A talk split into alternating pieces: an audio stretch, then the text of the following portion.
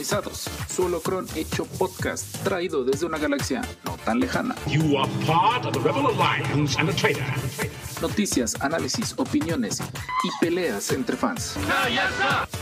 Acompáñanos a desafiar el canon galáctico durante una hora. Hello there. Iniciando transmisión.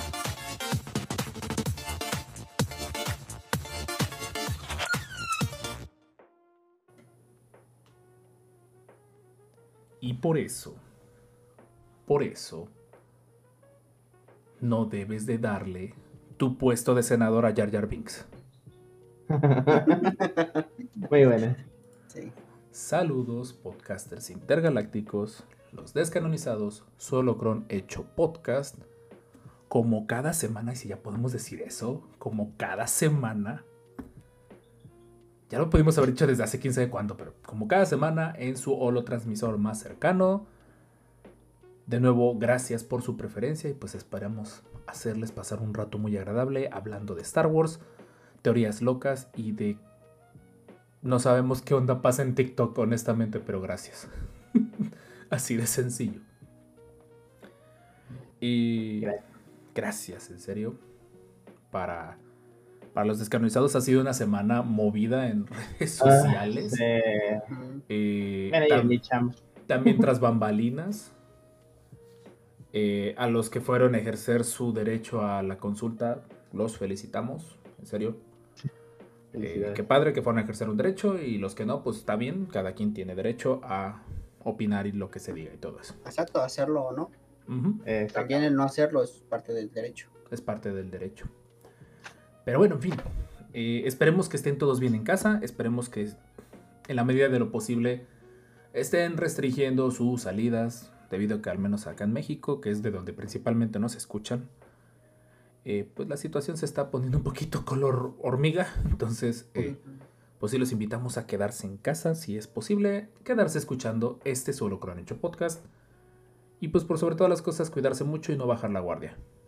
Si podemos domar esta tercera ola, podemos domar, Sobreviviremos como especie. podemos domar el tsunami que probablemente viene atrás de esta tercera ola.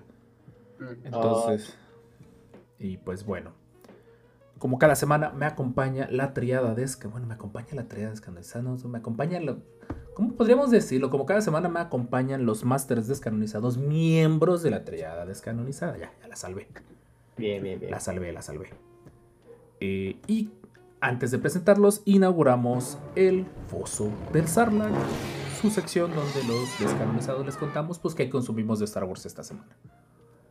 Entonces, presento a mi eh, derecha virtual. Disculpen si acaban de escuchar un sonidito de WhatsApp, que se me olvidó mutearlo. Eh, a mi derecha virtual, con una imagen. ¿Qué es? ¿Qué tienes, Richard, en tu imagen? Es el Cham Samurai. Ah, ok. Yo sí de. ¿Qué es Samurai eso? de la ansiedad. Samurai de la ansiedad. El samurai de la pandemia es lo que más representa. Presento al Master Richard, arroba Akinsalver. Hermano, bienvenido otra semana más a los descanonizados. Ah, genial, extrañando a los descanonizados ayer. Hoy es dominguito, pero no está mal. Nada, nada. Ahí fue, ahí Pues- está, fue mi culpa. Ahí sí me disculpo, pero. Ah, no te preocupes, no te preocupes. Pero aquí estamos, como cada fin, para pues, pasarla bien, hablar de Star Wars. Ah, mi foso del Sarlacc realmente solo fue ver de Bad Batch. Por cierto, buenísimo capítulo. Si no lo han visto, corran ya a verlo. Está, está. eh, tiene mucho de lo que hablamos pre-Bad Batch. Y se Bastante. cumplió una de mis predicciones de la semana anterior. El final de temporada va en tres partes. Sí, Ah, sí, sí. muy filoni también. Muy filón. Sí, de hecho. Y pues una semana apurada, pues ya saben, yo soy periodista, estar cubriendo lo de la consulta y el también fue cumpleaños de Haas, entonces estuvimos ahí. Ah, felicidades a Haas, sí, cierto. Si nos escuchas, Haas, Gracias. un abrazo. Sí, sí, nos escucha, sí nos escucha. Gracias. Y apurado, pero pues con Batch ya fue mi, mi pequeño oasis de trabajo. Ver Star Wars siempre, siempre es bueno. Y ni he jugado, de hecho. Chale. Pero ya descargué OBS, por cierto. Entonces ya nomás necesito una sesión ahí de ayuda con el Master Rob para que me diga cómo, cómo streamear. Sí, tengo. Ya vio- Jorge ya vio que no es tan complicado. No, de hecho Ah. no. Pero si le picas así de- por ti solo, no. Jorge, Jorge, Sí, no, intenté ver un tutorial, pero creo que me confundió más. dije, si tu- Perdón, Richard, perdón. Dime, dime. Perdón, perdón por interrumpir. Rich- Jorge, chécate si está tu micrófono seleccionado porque te escuchas raro. Ok. Otra vez la burra del trigo. Problemas descanonizados, como de costumbre. Sí, esta nave siempre hay que parcharle algo. Siempre estamos en vivo, parchando la Y- nave. Y, y- y hemos perdido al capitán también. ¿Verdad, Jorge? Oh, sí. Y no sabemos qué hacer. No Pero sí, entonces ya pronto ya veremos qué juegos podré streamear. Ahí tenemos el paquete comprado de Steam, entonces habrá que aprovecharlo. Sí, ya te, ya te apartamos a ti el. Por lo menos Battlefront 2, ese sí sabemos que tu compu lo, lo levanta chido. Sí, Y hace ratito estaba viendo un stream de un chico, creo que de Colombia, que, que nos metí en un grupo de streamers pequeños como para hacernos bolita entre todos, a ver cómo nos va. Ah, qué chido. Sí. Al menos el chico que lo lidera tiene como 2000 y cacho de seguidores y todo. Entonces, pues, vamos a ver qué onda. Aunque lleguemos a 50. Ya con que llegamos a 50, que por cierto ya vamos en 26. Muchas gracias a los que nos han estado echando la mano y nos han estado apoyando en Twitch. Gracias. En serio, gracias, gracias. Eh, no es relajo. El, eh, obtener el afiliado pues permite que, poda- que podamos ajustar, o más bien que ustedes puedan ajustar la calidad en la cual ven nuestros streams. Permite monetizar un poquito, permite que podamos meter publicidad, aparte de que pues, los que tengan Amazon Prime nos puedan donar. Digo, la intención del podcast jamás ha sido y jamás será necesariamente hacer dinero. No, Si se puede, que chido. es amor a Star Wars. Es- lo hicimos por amor a Star Wars. Pero tristemente las cosas de Star Wars son caras. Entonces, Sí. ayúdenos a ayudarles. Sonará- suena, suena como una relación pasivo-agresiva. En fin, o sea, ese es el detalle. Pero no es relajo. Lo, lo que poquito que hagamos va a ser para ustedes. O sea, va a ser para que el contenido del podcast y de los en vivos siga creciendo. Perdón por interrumpir. Ya nada más era eso. ¿Algo más, Richard? Ah, no, pues a ver qué, cómo nos va streameando. Ujú. Estoy emocionado.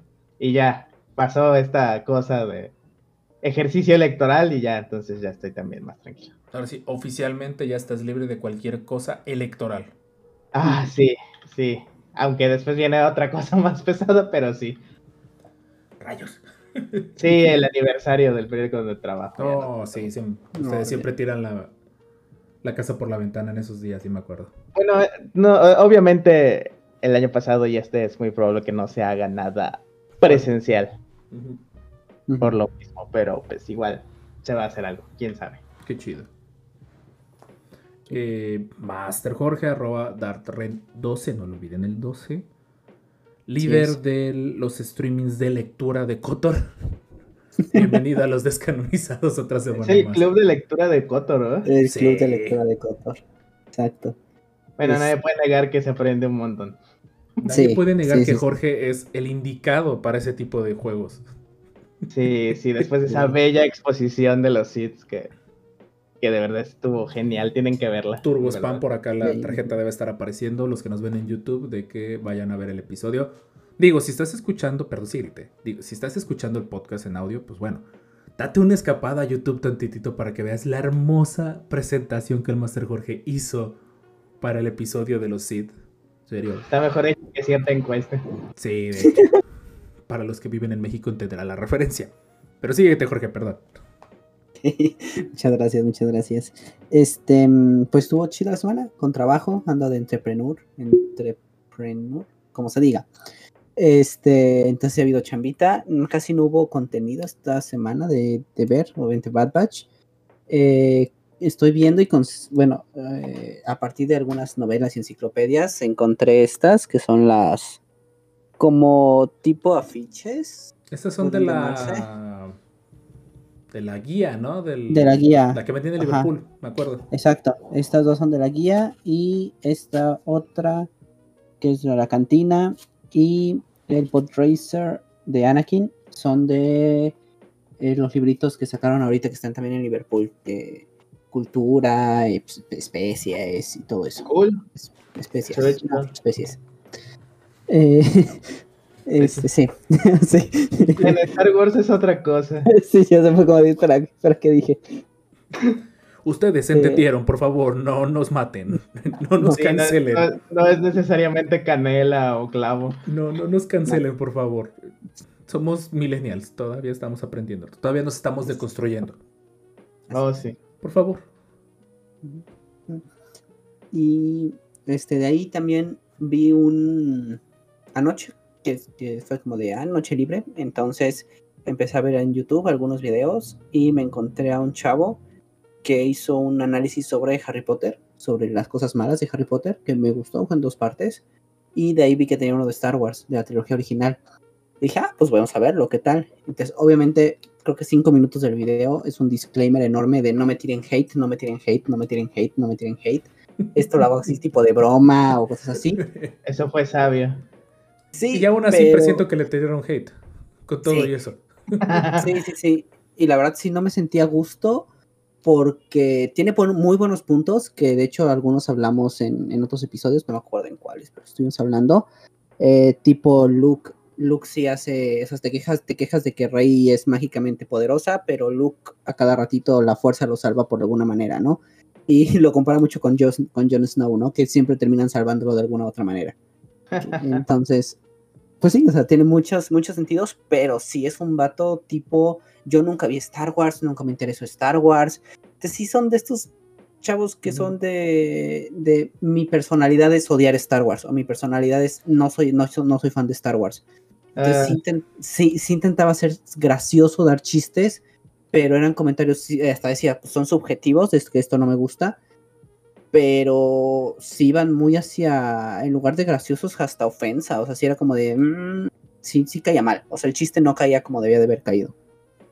O sea, iba, con tirabuzón, o sea, iba, iba con mensaje oculto, eso. Porque sabe que el fan de Star Wars tóxico responde como cerillo, literalmente. Exacto, y de hecho buscaba, se me hace que eso lo, lo hizo para buscar, para buscar clics, lo hizo para buscar clics porque era de 40 mil likes y hago la segunda parte, en, donde otras decía 100 mil, 200 mil likes y así. Entonces aquí era, era, era busca de clics a lo, a lo bestial y no Sí, le claro. funcionó. Entonces, qué bueno que no funcionó. sí, por el youtuber o por los fans de Star Wars. Exacto, Ok, fans tóxicos de Star Wars. sí, exacto. Que hay que aprovechar y decirlo. Si en algún momento hemos sonado medio tóxicos o algo por el estilo con Star Wars, nos disculpamos, en serio, no ha sido nuestra, nuestra intención. Sí, Hemos no, no. procurado que todo el contenido del podcast sea lo más neutro posible. Excepto cuando hablamos de los clones. De los clones nadie se mete con ellos. Punto. Ah, exacto. Exacto. Los clones, Concuerdo con el líder. A los clones Y los respaldamos. Y en contraparte el episodio 8. no, no es cierto. Ya llegaremos, ya llegaremos. llegaremos. Ahí estará Ya- bueno. Sé que hacerlo en vivo. Sí. Ah, Sí. Y hay muchos puntos que tocó el chavo y también vi y dije, ah, pues sí, o sea, la neta no me enojé por esto y no me enojé por esto y tampoco me enojé por esto y no me enojé por esto. O sea, el episodio 8 simplemente fue el, no estuvo bien hecho, eso es lo que me enoja. Pero no más, La- tenía buenas ideas, pero la ejecución fue pobre. exacto. Sí, de hecho. Como cierta consulta popular. Perdón. ya. Seguimos con los tirabuzones. Bueno, También, pues, también ese evento se pone de pechito, no puedo evitarlo, lo siento. sí. Ya Bueno, dijimos a ver que si conseguí. política ya la dejamos para el episodio 1, ¿eh? Ya, ya hablamos de política en el episodio cierto, 1. Así cierto. que ya, Exacto. ya, Ya. Cada quien. Preferimos mejor hablar de Star Wars. Ah, sí, sí, Sí. mil veces, por favor. Que podemos Son hablar de dictaduras más bonitas. si quieren, pero pues probablemente muchos nos van a desuscribir y, y, da- y nos van a quitar el follow en Twitch o en TikTok, así que mejor no. mejor ahí la O igual, nos, o, o igual nos vamos muy populares, pero no nos vamos a arriesgar. Pero mejor, ¿para qué nos arriesgamos? Sí, los haters son buen, buen, buena fuente de, de, pro- de promoción y publicidad. Los haters ayudan a engañar a los algoritmos, hay que ser honestos. Porque para los que no sabían, el dislike en YouTube es lo mismo que un like. Lo único que, Sí, que demuestra es que el video tiene flujo de gente, que es lo que le interesa a YouTube para poder vender publicidad. sí, no le importa si no te gusta o te gusta. De hecho. ¿Algo más, Jorge? Pero no, nada más. eh, ahora sí, vas Master Rock. Que no, que no he consumido Star Wars esta semana. No sé. que no consumí. Pues se ve bueno, que estás de vacaciones. no, bueno, no estoy de- todavía estoy de vacaciones. Pero eh, vino el boom que tu, No digo un boom, pero sí empezamos a tener mucho flujo en TikTok. Es lo Sí. de hoy. Es lo de hoy. La, la verdad tengo que admitirlo, es muy práctico y, y me, y ha sido un buen ejercicio de cómo puedo sintetizar conocimiento de Star Wars en un minuto. Que Mm. créanme que me falta tiempo, pero los videos de un minuto en TikTok son a los que les puedes hacer el famoso, creo que le puedes hacer un reaccionando, le puedes hacer el, el dúo o algo, todas esas cosas de TikTok. Yo la verdad, digan que, se- que me acuerdo cómo poner la portada y me acuerdo de bajarle el volumen a la música. Que por favor, TikTok, si algo te puedo pedir es. Yo entiendo que los videos de un minuto tienen que llevar música de un minuto. No puedes lupear la música después del minuto. O sea, no puedes hacer que la música vuelva a empezar Disculpen, no somos millennials. en videos más largos. Es que, es que TikTok está. en la- cuando me paso por 5 segundos, el video entra dentro de la clasificación de 3 minutos. Y la tienda de música de TikTok me elimina todas las canciones de menos de un minuto. Entonces, todo lo que está ahí de Star Wars, que les recomiendo mucho, este canal se llama Closer on Sunday, que es música lo-fi de Star Wars, que es la mayoría que ocupamos en el podcast.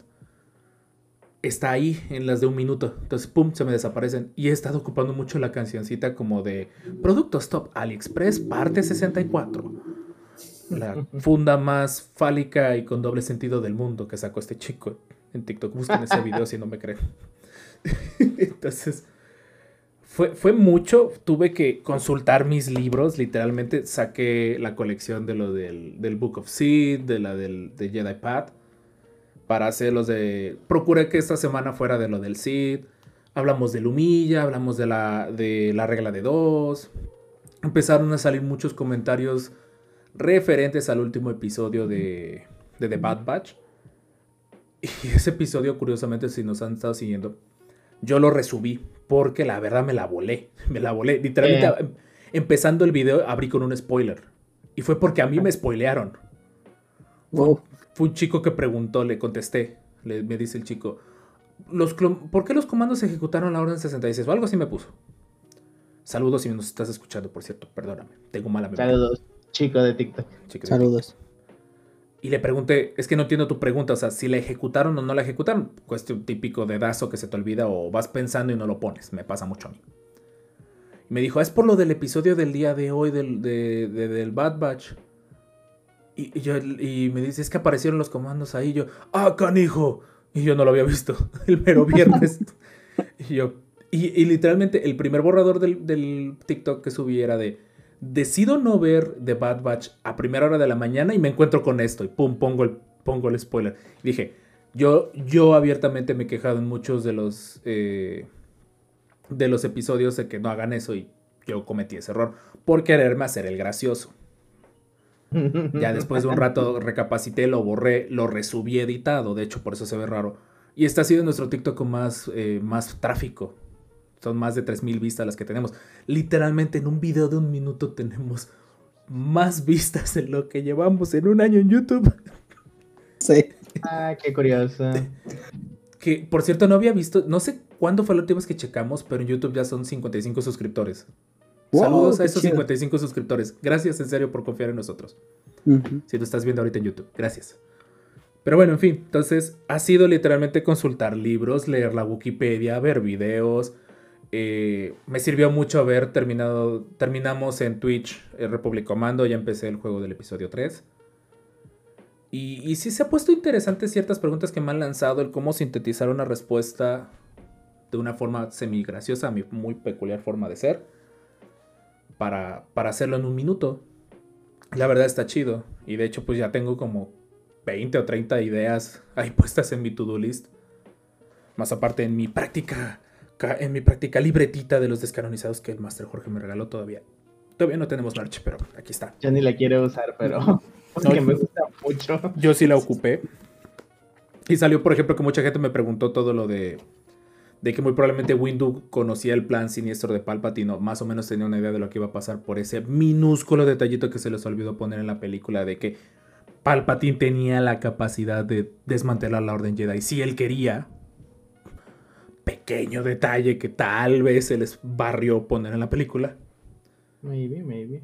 Entonces, pues ha estado bonito y, y curiosamente la comunidad de TikTok, mis- no, no sé si no estoy acostumbrado, pero muchos han puesto comentarios de, está chido tu contenido, sigue así. Oye, me gustó tu contenido, sigue así. Perdónenme, somos millennials, no estamos acostumbrados a echarnos porras entre nosotros. Si ustedes lo hacen, qué No. chido. Entonces, entonces literalmente que te topes con eso está bien chido. Pero bueno, eh, parte- ese fue, ha sido pues, mucho de mi consumo de la semana, estar buscando ideas y todo eso. Y, y obviamente buscar que no sea una idea guajira mía, o si lo es, ponerle título de teoría loca, que ya me metí al Reddit de teorías locas. ¡Wow! Hay cosas muy densas ahí. Reddit. Muy densas ahí. Pero bueno, de la semana pasada les dije que les debía que iba a mostrar eh, que encontré mis accesos de encuentros de 2004. Aquí está. Wow. Los del domingo. Son, o sea, tengo tres chido. accesos porque era mi papá, mi mamá y yo. Y el último día fue que fui a que me firmaran algunas celebridades de, de Star Wars. Me firmó Steve Sansweet, que es el que maneja ahorita eh, Rancho Obi-Wan, que es la mayor colección del mundo. Ah, Es- sí, sí, sí. Happy Collecting, no sé quién sea este, lo siento mucho. Y aclaro que en algún momento dije que este de, Randy, de Gendy Tartakovsky casi me rompe el pie. No fue él, yo juraría que era él.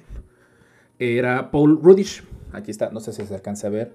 Pero eh, él me firmó con un arte muy al estilo de Tartakovsky. Él era animador de Tartakovsky. Genial.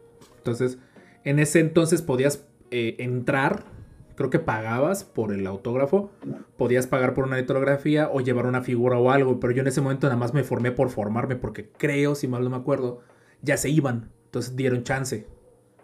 Entonces, pues me dijeron, pues que te firme tu pase y aquí está. Lo voy a enmarcar, tengo intención de enmarcarlo, entonces... Y aquí están mis accesos, aquí todavía los tengo 18 de julio del 2004. Aquí están mis- accesos en- de esto y hasta el voucher de cuando le pasaron la tarjeta de crédito encima a la compra. cuando todavía se hacía eso. Ah, Y lo, tengo, y lo tengo en la bolsita todavía de, que te dan en Ticketmaster. Entonces, y ese ha sido mi consumo y sigo acomodando un poquito el cuarto, trayendo más cosas, todo eso de, de casa de mis papás. La próxima semana lo sorprenderé con algo fantástico. Y pues Bien. bueno, la intro se alargó un poco, pero pues sin querer. Esperemos que haya sido la plática muy amena. Vámonos a noticias, que la verdad son cortitas las noticias, porque el episodio de hoy está muy bueno. O sea, Así que corra cortinilla. Noticias en los descanonizados. Y de regreso de las cortinillas, que en efecto seguimos sin cambiar. Algún día las cambiaremos. Algún día. es. Esperemos No nos pronto. juzguen. Por cierto, todo esto, en los que nos ven en YouTube, miren mi playera del Mandaloriano. Está bien chida. La verdad, me la trajeron unos parientes que vinieron de Estados Unidos. ¿Qué diferencia las tallas XL allá a las tallas XL aquí? Entonces, me queda, tengo por fin una playera del Mandaloriano. Entonces, estoy bien feliz. Cuantos días seguidos que me la pongo, no me juzguen. ya se imaginarán que en cuanto me la dieron, le arranqué la etiqueta y me la puse. Entonces, sí. me disculparán, fui muy fanboy. Jorge, hoy sí lideras tu sección, así que vámonos pues. Jay. Pues empezamos primero. Solo hay una noticia como tal en esta semana. eh, que ya de hecho ya es un poquito vieja, pero no la hablamos. Em, este es un fanmade, podríamos decir, una noticia tipo fanmade. En donde dicen que Mandalorian podía terminar eh, conectándose con Jedi Fallen Order o prácticamente con Cal Kestis. Eh, relatan, si le bajan nada más relatan lo de la final de temporada, que llegó Luke y todo esto. Pero dicen que lo interesante es que qué va a pasar con Grogu prácticamente cuando pues los caballeros de Ren destruyen el templo Jedi de, de Luke. Y entonces dicen, aquí es el momento en el que dice, "Ah- Ahsoka dijo que no lo iba a entrenar porque no era una Jedi. Entonces que Ned. Entonces al único que podría servir sería pues en todo caso Ezra, pero que el más viable podría ser Cal Kestis por todas las referencias que hicieron a Jedi, a Jedi Fallen Order con, eh, con Titan. Ok. Considerando que Cefo. Cal Kestis haya sobrevivido el periodo protoimperio, Imperial. El periodo de la guerra civil, la posguerra y los primeros años de la nueva república, suponiendo que no le haya pasado nada malo en todo ese tiempo. Ajá, exacto. Pequeños Sí. detalles, porque eh, hasta donde sabemos, y no estoy muy seguro en qué fragmento está, pero yo tengo entendido que Fallen Order acabó eh, cuando apenas andan viendo de empezar la, la re- iba a decir resistencia, la rebelión, hasta donde yo tengo entendido. Si mal no me Creo que acuerdo. es, sí, es antes de solo, de hecho, incluso. O sea, incluso de eso, más o menos creo que por ahí hicieron un guiño a Soka, algo por el estilo daron a entender, pero no nos han dicho más de la historia. Ujú. Al tal punto que en este momento no hay anuncio del 2. O sea, no hay anuncio de la secuela, a pesar de que puede existir. Todavía. Exacto. Todavía. Bueno, al menos por este año ya dijeron que no va a haber anuncios, así que pues. Ujú. Se- Pero- yo creo que se esperarán a la D23 o a la Celebration. mm, creo que ya tengo idea de un TikTok para esto. Muy bien, perfecto. Aclarando esto, porque esos son los que funcionan. Digo, no tiene nada de malo, está chido como posible teoría loca, pero. Y considerando que tienes al actor relativamente joven, este. Joker de Arkham. ¿Y cómo se llamaba este niño el de, en Malcolm? Sí, no me acuerdo. El que mordía cosas y que lo tenían que tener con, con camisa de fuerza. No me río de, los que mordan cosas o, o tengan camisa de fuerza, pero en su buen momento en la serie daba risa. Sí. Sí, o sea, no, no- En fin, ustedes me entendieron. ¿Algo más que agregar, Jorge? Sí. Eh, nada más, pasemos a la otra. Siguiente noticia. Este también es otra eh, chisme. Esta de. Y sacaron un ensayo. Me hace unos como científico. Pues sí, pues científico. En donde demuestran de cierto modo que eh, los droides son una remembranza Un símil. a la esclav- un símil a la esclavitud. O sea que eh, si Tripio era el esclavo del esclavo. Sí, Sí. de, sí. O sea, hablan un poco sobre cómo- de dónde viene la palabra robot y dónde viene aquí. Aquí vemos que dice de trabajo duro y todo esto. Que incluso están, este, Artu y Citripio están eh, inspirados en dos personajes eh, campesinos de la fortaleza escondida, ¿no? Que pues de eran los que daban la chamba, ajá. Eran los que daban la chamba y todo esto, entonces hasta incluso dice, no, la, la- la cita que están viendo, ¿no? Que parece que estamos hechos para sufrir, es nuestro destino en la vida, que dice Citripio, ¿no? Entonces Bueno, prácticamente es lo... por, por cómo se llama, por cómo es él, por dramático, pero Así es. Pero que de hecho, pues sí podría ser eh, el hecho de que, pues, como todos los todo, todas las personas, los especies, los ningunean y todo esto y los tienen por abajo. Entonces sí se podría decir hasta cierto punto que eh, llega a ser como la esclavitud. Y tendría sentido, Lucas es bien Eh. conocido de, de dar mensajes de ese estilo en sus películas. Tan sencillo- sencillamente el hablar de las drogas lo maneja él como especias o como dead sticks, que se refiere a cigarrillos, por ejemplo. Mm. Y tiene sentido. De hecho, esta droide, ¿cómo se llama la de Solo? Se me olvidó su Eso nombre. te voy a decir. Ujú, esa es la que- Vi, vi, vi. Ah. Se me fue el ¿Cómo nombre. se llama? ¿Eltree? ¿Eltree? El El- algo el así. Pónganlo en los el comentarios los que nos están viendo en YouTube. Sí, ¿no? El a que ella misma dice, o sea, en su discurso cuando empieza a hacer el relajo ahí en, en, la, en Kessel, dice libertad, libertad, y no sé qué tanta cosa, y como de, este de, Lando como de, ay, esta, esta compa otra vez, ¿no? sí. Es que pone esa cara de otra vez, ¿no? Y así como de, ¿cuántas veces te ha hecho un relajo así esta droide? sí. Pero pues sí, esa podría ser una, una buena alusión, ¿ah? Yo siempre he visto a los droides en Star Wars como nosotros vemos a nuestros celulares. De hecho. Pero Sí. ahí lo complicado sería de, de que el robot se haya pensado a sí mismo como algo más que un robot. Exacto. ya filosofando un poquito, porque pues Tripio, su función él mismo lo dice, soy el letrado en no sé qué tantos millones de lenguajes, y esa es su Tres chamba. millones. 3 No te millones, gracias, ¿cierto? Incluyendo Cid antiguo, pero ese es DLC descargable.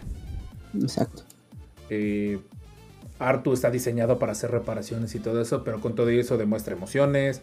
K2SO, por ejemplo, demuestra bastante, eh, bastantes claro. emociones y todo eso, pero al final él sabe que su labor como droide semi-asesino, pues es matar y hacer cosas en la computadora. El propio BB-8 también, o sea, yo creo que si le impregnaron emociones a los droides, es para que puedas relacionarte con ellos. Pero de que sí es cierto, su labor no era... pues, valdría la pena revisitar la definición de esclavitud. Como en, Esa. como en la película de... Es que yo soy mecatrónico, perdón. Entonces... ¿Cuántas veces... Eh, ¿Qué? La película de sí, Metrópolis. la de Metrópolis. O la de Yo Robot, que mencionan de que pues, un robot no puede asesinar porque la definición de asesinato es un humano matando a otro humano. Entonces, valdría la pena verificar si en efecto la esclavitud es solo el concepto de un humano aprovechándose física y mentalmente de otro humano para obtener un beneficio económico o en general, porque si lo analizamos de esa forma, la silla en la que estoy sentado en este momento, pues, pues es mi esclava. O esclavo. Demasiado profundo.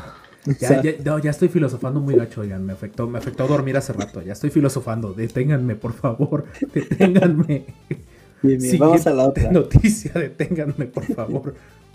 Ah, ¿Qué esta es la última? Auxilio, Sí. Robert está Estoy filosofando. filosofando, esto no es bueno. Deténganme, péguenme, háganme algo. Siguiente noticia.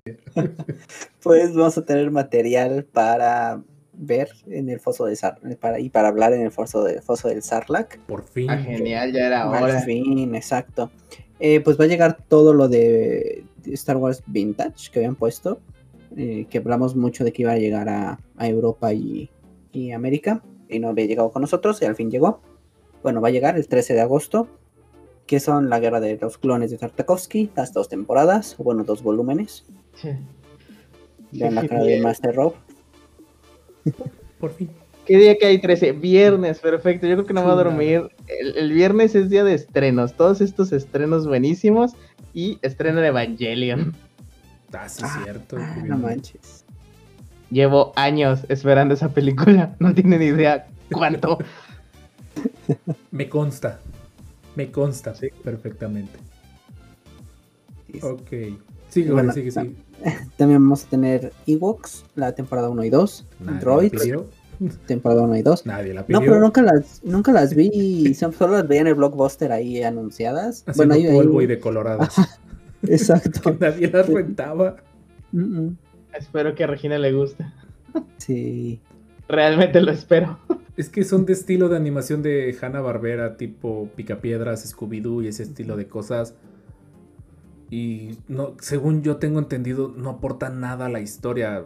Fueron diseñadas para vender figuras. Por eso tantos Como, personajes. todos.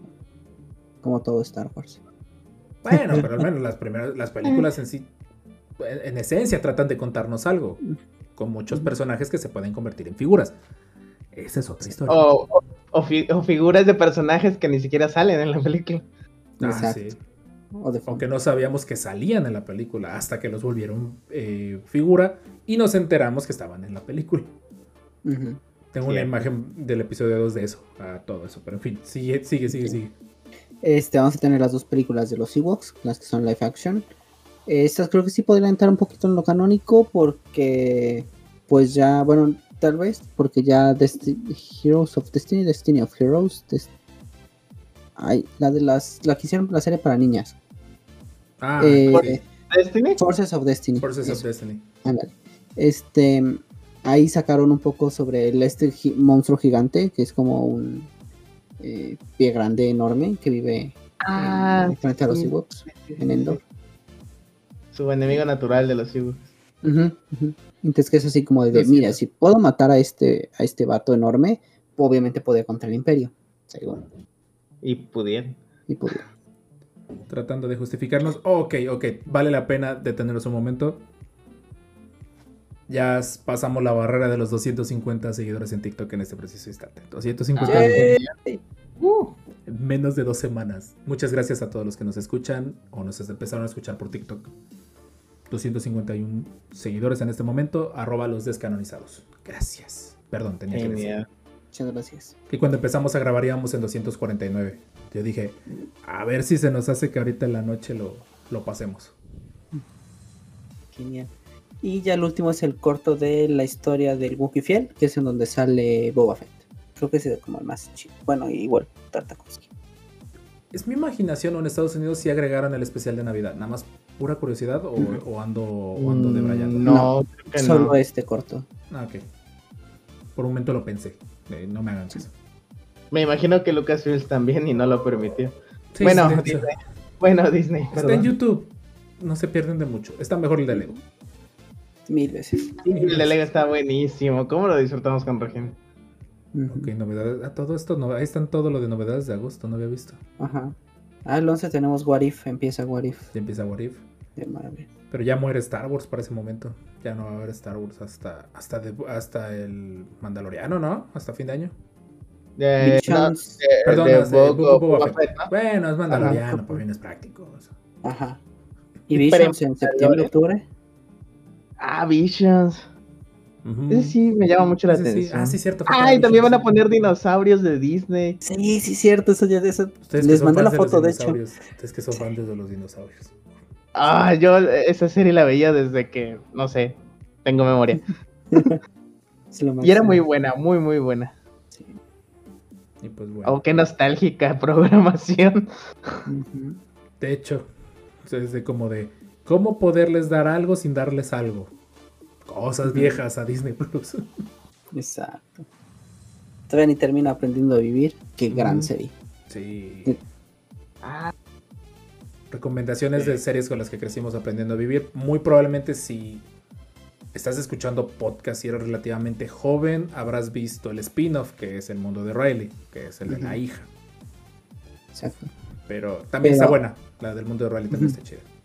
Sí, y aprendiendo a vivir, la verdad es que todavía queda actual. O sea, Sí. tanta enseñanza en una serie, tanto para hijos como para padres. O sea, te- literalmente te enseña a ser cómo, cómo ser hijo y cómo ser padre. Está Aplica muy el, chida. el meme de, de los padrinos mágicos de miren el tamaño de esos H's. Ujú. Eh, porque sí, sí se atreven a hablar cosas de sexo, cosas de drogas, cosas de futuro y todo eso. Está muy chida, la verdad. Y ahorita que soy papá, la he visto poquito a poco, sí digo, ok, a lo mejor ciertas cosas se quedaron grabadas en mi, en mi, en mi subconsciente gracias a esa serie. Pero en fin, nada más como tallitos. Mm. Eh, y pues creo que ya son todas las noticias, ¿verdad? Pues, cosas de lo más Sí. relevante por, por anunciarles. Qué bueno que ya por fin agregan estos a Disney Plus, porque ya se habían tardado. Bien, nos estamos prolongando mucho y el episodio pinta que va a ser largo, así que vámonos de una vez al holocrón de la semana. Seguimos con el análisis de las películas. Iniciamos con episodio 2, el ataque. Bueno, no iniciamos, seguimos con episodio 2, el ataque de los clones. Que corra cortinilla. Ay, no le atino al botón.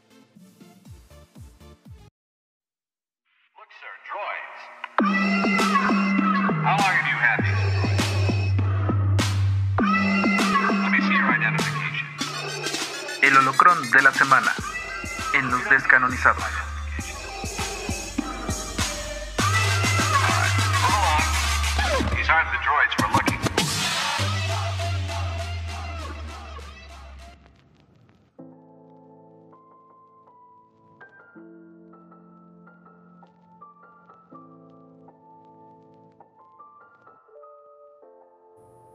Después de no debí borrar eso y de tampoco debí haber presionado iniciando transmisión. Bienvenidos a eh, el análisis de las películas de Star Wars, específicamente las nueve películas de la saga Skywalker. Va a estar muy divertido cuando lleguemos a las últimas tres. eh, pero pues de momento estamos eh, analizando lo que es el ataque de los clones, el episodio 2. Cabe aclarar que lo que vamos a decir es principalmente mi opinión. Bueno, no mi opinión, sino mi, punto de partida y los descanonizados abiertamente dirán si están de acuerdo o no con lo que planteo, pero para fines prácticos es de los de la triada descanonizada lo que estamos queriendo decir. Se vale que no estés de acuerdo con nosotros, se vale que estés a favor de nosotros, lo que tú gustes, no hay ningún problema, en serio, no, no nos vamos a quejar.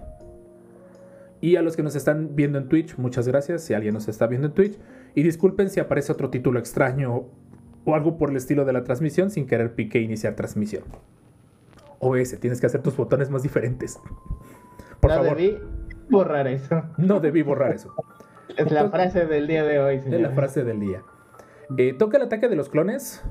Para fines prácticos vamos a ir analizando lo que creemos puntos a favor y puntos en contra, sin necesariamente decir si la película es buena o es mala.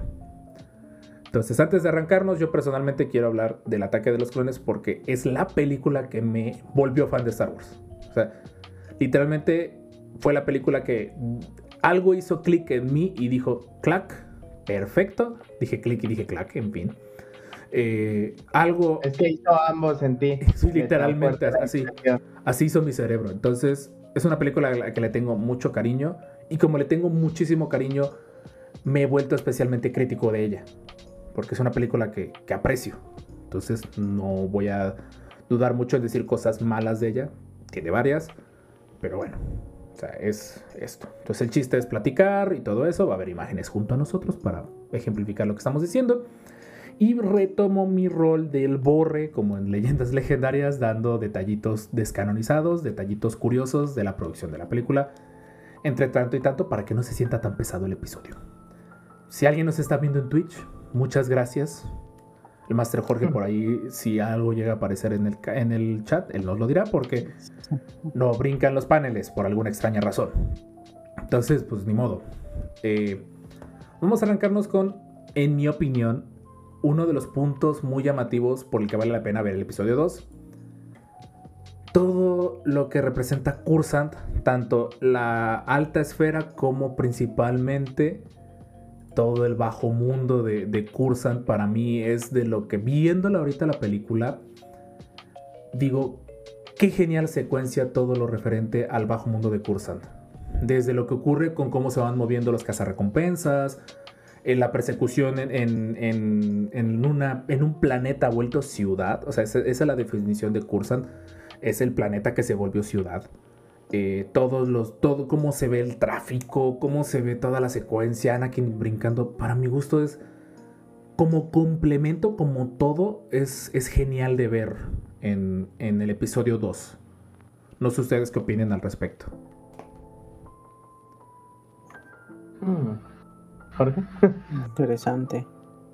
Este. Ah, eh, es que estoy intentando entrar a, a Twitch desde mi celular. Ok, si, no, Este- yo, si no, yo lo checo acá, tengo acá el mío. Tú sigue, tú sigue, sigue. ¿Puedes repetir la pregunta, por favor? O sea, ustedes en general, ¿qué opinan de, de esto? O sea, ¿ustedes les, que- les agrada todo lo que nos mostraron en ese momento? sí. Eh, Bueno, Sí. ver Kurosan creo que está genial porque de alguna forma en el episodio 1 lo vemos muy poco. O sea, solo vemos Ujú. el Senado y el Templo Jedi y es como que lo que más conocemos de Kurosan. Sí. Este. Y aparte, bueno, no sé, yo de hecho es como la menos, la menos, la película que menos me gusta. Y sí me, siempre recuerdo ver solo Geonosis en adelante. ok. Entonces, ajá. Entonces sí, la primera parte sí es como de... mm, o sea, está muy chido el diseño de, Curs de Cursant, está muy chido. Eh, eh, creo que expande muy bien y sí te pone un poco este, este punto de, como dices, ¿no? Del bajo mundo y del alto mundo. O sea, si bien en el, en el episodio 1 te ponían todo el lujo, todo lo, pues todo el poder. Y aquí no, aquí te lo ponen, pues, la vida común y corriente en Cursant, o bueno, no tan común y corriente, pero sí un poco más a, a lo que sucede en las calles, ¿no? Y, creo que eso fue una muy, muy buen acierto. Y. Ajá. No estoy tan fan, pero sí me gusta que lo haya hecho. Ok. Digo también, otra de las escenas que también me encanta muchísimo es todo lo referente a cómo Obi-Wan consulta a Dex. Nuevamente, darle ese énfasis al bajo mundo, al cómo se mueve la información, a que en el- en- en- ahora sí en la calle se mueve más la información que tú necesitas para lograr conseguir una misión. Es- Ah, ahí es donde salen las galletas, ¿no? Que Ujú. come Grogu. de hecho, por ahí creo que se deben de ver en la escena. Y honestamente a la fecha quiero saber qué es eso del jugo de yagua. Sigo sin saberlo. Pero es, es, por ejemplo, sí, de hecho le ofrecen un jugo de Yawa a Obi-Wan y Obi-Wan acepta muy rápidamente. Dice, sí, por supuesto. Entonces, eh, a lo que me refiero es, es- es esa forma de cómo trata de comparar, que, que de- el mismo Dex lo dice, de tus droides de análisis no, no solo leen símbolos.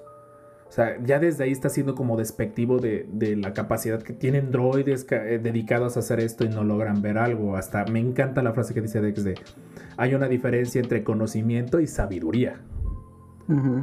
Entonces, y saber que los Jedi no son tan rectos, ellos se siente como una parte tipo de la ley y el orden. De que tienen que Mm. recurrir a un informante Sí, sí, o algo por el estilo. Y, y digo, realza mucho esa parte del, de, del bajo mundo de Cursan. Y yo digo, ok, eso está genial. Ah, ya estoy viendo el chat. Alex, lo sentimos, hermano, como de costumbre. Ya, ya vamos a medio Ah, camino no, del afiliado. Sí. Eh, sin querer estamos, eh, sin querer estamos transmitiendo a todos los que escuchan el podcast en este momento. Sin querer estamos transmitiendo en Twitch. Entonces, pues bueno. Pero bueno, ese punto lo, lo puse porque como un todo me agrada ese pedazo y como dice Jorge, a, a yuxtaposición. a- ahora sí, a- comparándolo con la película anterior que todo era bonito, a que te muestren todo eso oscuro y con neones muy llamativos, todo eso. La evolución de la propia cantina me encanta. Eh. Obviamente hay muchísimas escenas ahí. Espero, Jorge, por ahí pon algo en la parte central de la imagen que estoy proyectando. No sea la de malas que YouTube nos desmonetice. Ah, sí. Eh, toda, la parte, toda la parte del bar, por ejemplo, cómo evoluciona eh, del bar que teníamos en Tatooine, que pues literalmente era un bar de paso, a esto que representa la, la vida nocturna y todo eso. Y aparte está lleno de, de referencias. Están creo que las hijas de Lucas por ahí. Anthony Daniels sin su armadura. El, Eh. Ahmed Best está por ahí también perdido. Es, es- es una forma de darle mucho contexto. Y yo digo que eso está genial. Hola JP, saludos hermano. Eh, te damos contexto. Sin querer piqué iniciar transmisión. Y pues estamos hablando un poquito de, del episodio 2. Estamos analizándolo y este episodio pues va al podcast, por cierto, para los que nos están escuchando. Entonces pues bienvenido al en vivo. Disculpa que no se vean tus mensajes ahí, esto va para YouTube. Sin eso de... Richard, ¿cuál es la frase del, del día de hoy? No debí cerrar eso. No, debí cerrar eso. Y enos aquí en vivo en Twitch. Muchas gracias por estar aquí, hermano. Pero bueno, ese es el primer punto que yo considero a favor de la, de la película. Eh, nuevamente, si estás de acuerdo o no, pues perfecto, dejar, háznoslo saber en los comentarios o en este caso en el chat. Y pues, más que nada, el episodio 2, estoy eh, dentro de los puntos que planteé, son puntos como un todo. Porque trata, a diferencia del episodio 1, que, sí, que sí fueron muy puntuales, el episodio 2 sí creo que eh, llegó un punto en el que dijeron, ok, estos son los errores que cometimos en el 1, venga en el 2 vamos a hacer las cosas diferentes. Y, ya se generaron cosas más complejas, siguen teniendo varios errores. Pero bueno. Eh, ¿Cuál es la siguiente? Ah, sí, excelente. Viene el primer dato curioso del episodio 1. Para el, para el del episodio 2, 2, episodio 2, del ataque de los clones. Por si no lo sabías, para cuando se dan las grabaciones del episodio 2 y el proceso, el proceso, el proceso de postproducción, perdón, el proceso de postproducción de la misma, hubo, hubo eh, tuvieron que hacer retomas de algunas escenas o tuvieron que hacer escenas adicionales. Para cuando ocurren varias de estas escenas, Iwan McGregor ya estaba filmando la caída del halcón negro. Ah, muy buena película. Muy buena película de guerra, por cierto. Si ubican a Iwan McGregor en la caída del halcón negro, él tenía que estar sin barba y rapado. Sí, Entonces, porque es un soldado. porque es un soldado. Bueno, al menos eh, de, de esa época, porque ya ahorita se supone los soldados ya tienen barbas y. Algunos, no todos. todo. Digo, algunos. ¿Qué ocurrió? Que eh, a Iwan McGregor lo llamaron para hacer retomas de algunas escenas y pasó que pues que estaba pelón y sin barba, pues obviamente no iba a lograr crecer la barba ni el pelo a tiempo. Si a, en mí, a algún mí me lleva 30 años y no ha crecido. Exactamente. si en algún momento les llamó la atención lo demasiado bien que se ve el pelo de, de Iwan McGregor, Ah, ok. Es que- no me la sabía. es que es una peluca y es una, y es una barba postiza. Con razón brilla tanto. Con razón brilla Sí. tanto el pelo y si se dan cuenta como que le falta movimiento. Y es como las mejores imágenes donde lo puedes poner de Jesús en el altar de tu abuela y no se da cuenta. Exactamente. Sí. Entonces, en ese momento, igual McGregor estaba, estaba rapado y por lo tanto, pues, pues, tuvieron que ocupar una peluca. Y de hecho, si ven la barba, hasta la barba se ve que no es del mismo tono de pelo de la, pelu- de la peluca. Con todo y eso que tiene corrección de color y agregar efectos especiales. Entonces, cuando encontré este dato curioso, dije, ah, eso explica por qué se veía tan raro. Eso explica muchas cosas. Eso explica muchas cosas. Sí. Pero bueno. Vamos con el primer, no digo punto negativo, pero sí punto débil. Creo que, creo que el- lejos de, de entrarle al tóxico y decir punto malo es un punto débil, es un, dirían en, en la actualidad, área de oportunidad. Eso Sí. dicen mucho. Toda la escena de romance de Anakin y, eh, de Anakin y Padme. Ya hicimos un TikTok de esto hablando de ello, junto con la teoría. Que si no lo han visto, la teoría menciona que Padme estaba enamorada de Anakin tan perdidamente por, su, po- por los poderes de la fuerza de Anakin sobre ella. Teoría loca. El elegido. El elegido, exactamente. Pero yo ahorita que estuve viendo esta escena con esa teoría loca en mi mente, la hace más digerible. Ujú. Ok, ok. No se siente tan forzada.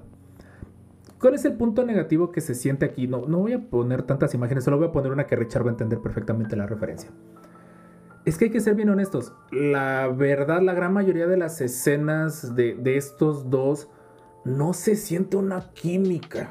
No, no se siente tan natural ese, ese romance y ese romance de locura que, como dice Padme, que llevaría a que los dos destruyeran sus vidas No se siente. Al principio de la película, Padme todavía ve a Anakin como un niñito. La misma Padme desconfía tanto de Anakin que manda, ma- tapa sus cámaras y prefiere encerrarse con Artu.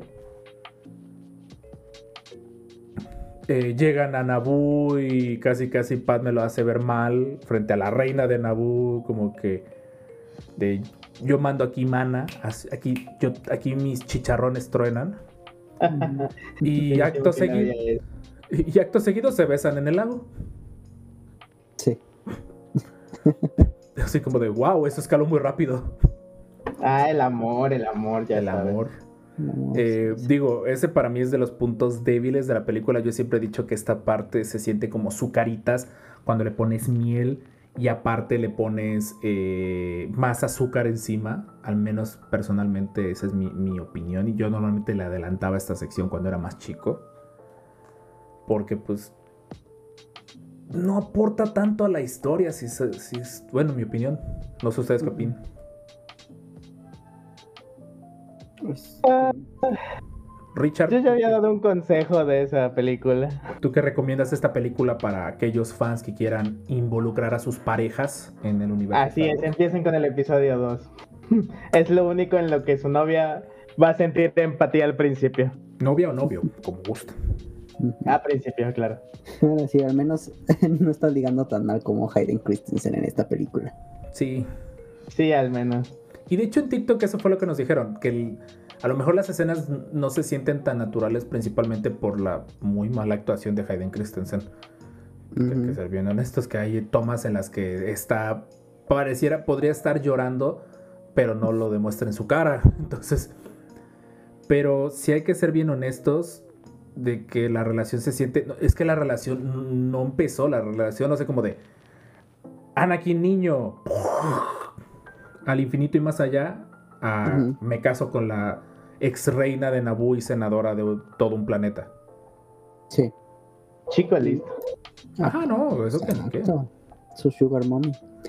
Este, pero hace tiempo subí un eh, un post en Facebook que, que me encontré, no me acuerdo qué página, incluso lo hablamos con Toño la otra vez que estuvo, sobre estas escenas, o sea que realmente justificaban un poco en cuanto que pues Padme estaba incómoda porque era como de espérate, este es este el niño que, que conocí hace tiempo, pero pues ahora ya cambió, ya me gusta, o sea, ya me siento atraída hacia él físicamente, o sea, no emocionalmente ni nada, sino físicamente es como de, espera, espera, ¿qué onda con esto?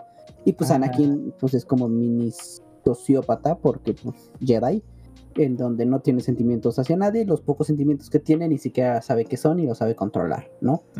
Entonces, o sea, el, el para Anakin ligar, ligar es, no, o sea, no, no, no va en la misma oración, ¿no? Porque pues no, no sabe, no sabe hacerlo, no tiene, no, no tiene estos, es- esta relación con, con las personas ni, ni esto que podría, que podría funcionarle, ¿no? Eh, entonces prácticamente te das cuenta que ves a un niño de 10 años ligar con su novia de primaria. O sea, eso es, para mí eso es Hayden. O sea, para eso, para mí eso es Anakin. O sea, el chavito que ni sabe qué onda y es como mi mega crush y quiero ligármela, ¿no? Y aparte, pues sí, soy todopoderoso en la fuerza y inconscientemente puedo manipularla porque necesito su amor para que alguien me quiera, o sea, para sentirme valorado, pues es genial. Y en las sabias palabras del Master Richard, ¿qué mejor forma de mandar a alguien al F con el vestido más escotado y pegado de la historia? Sí, vaya, qué manera. Yo ahorita que estaba viendo esta escena específicamente estábamos hablando de, de la escena donde... La última escena antes de que pase todo el relajo de que viajan a Tatooine. Padme está con su vestido negro todo, todo muy pegadito al cuerpo. Haciendo como que decir, como que diseñador de Naboo, como que se aseguró de que ella siempre luciera bien.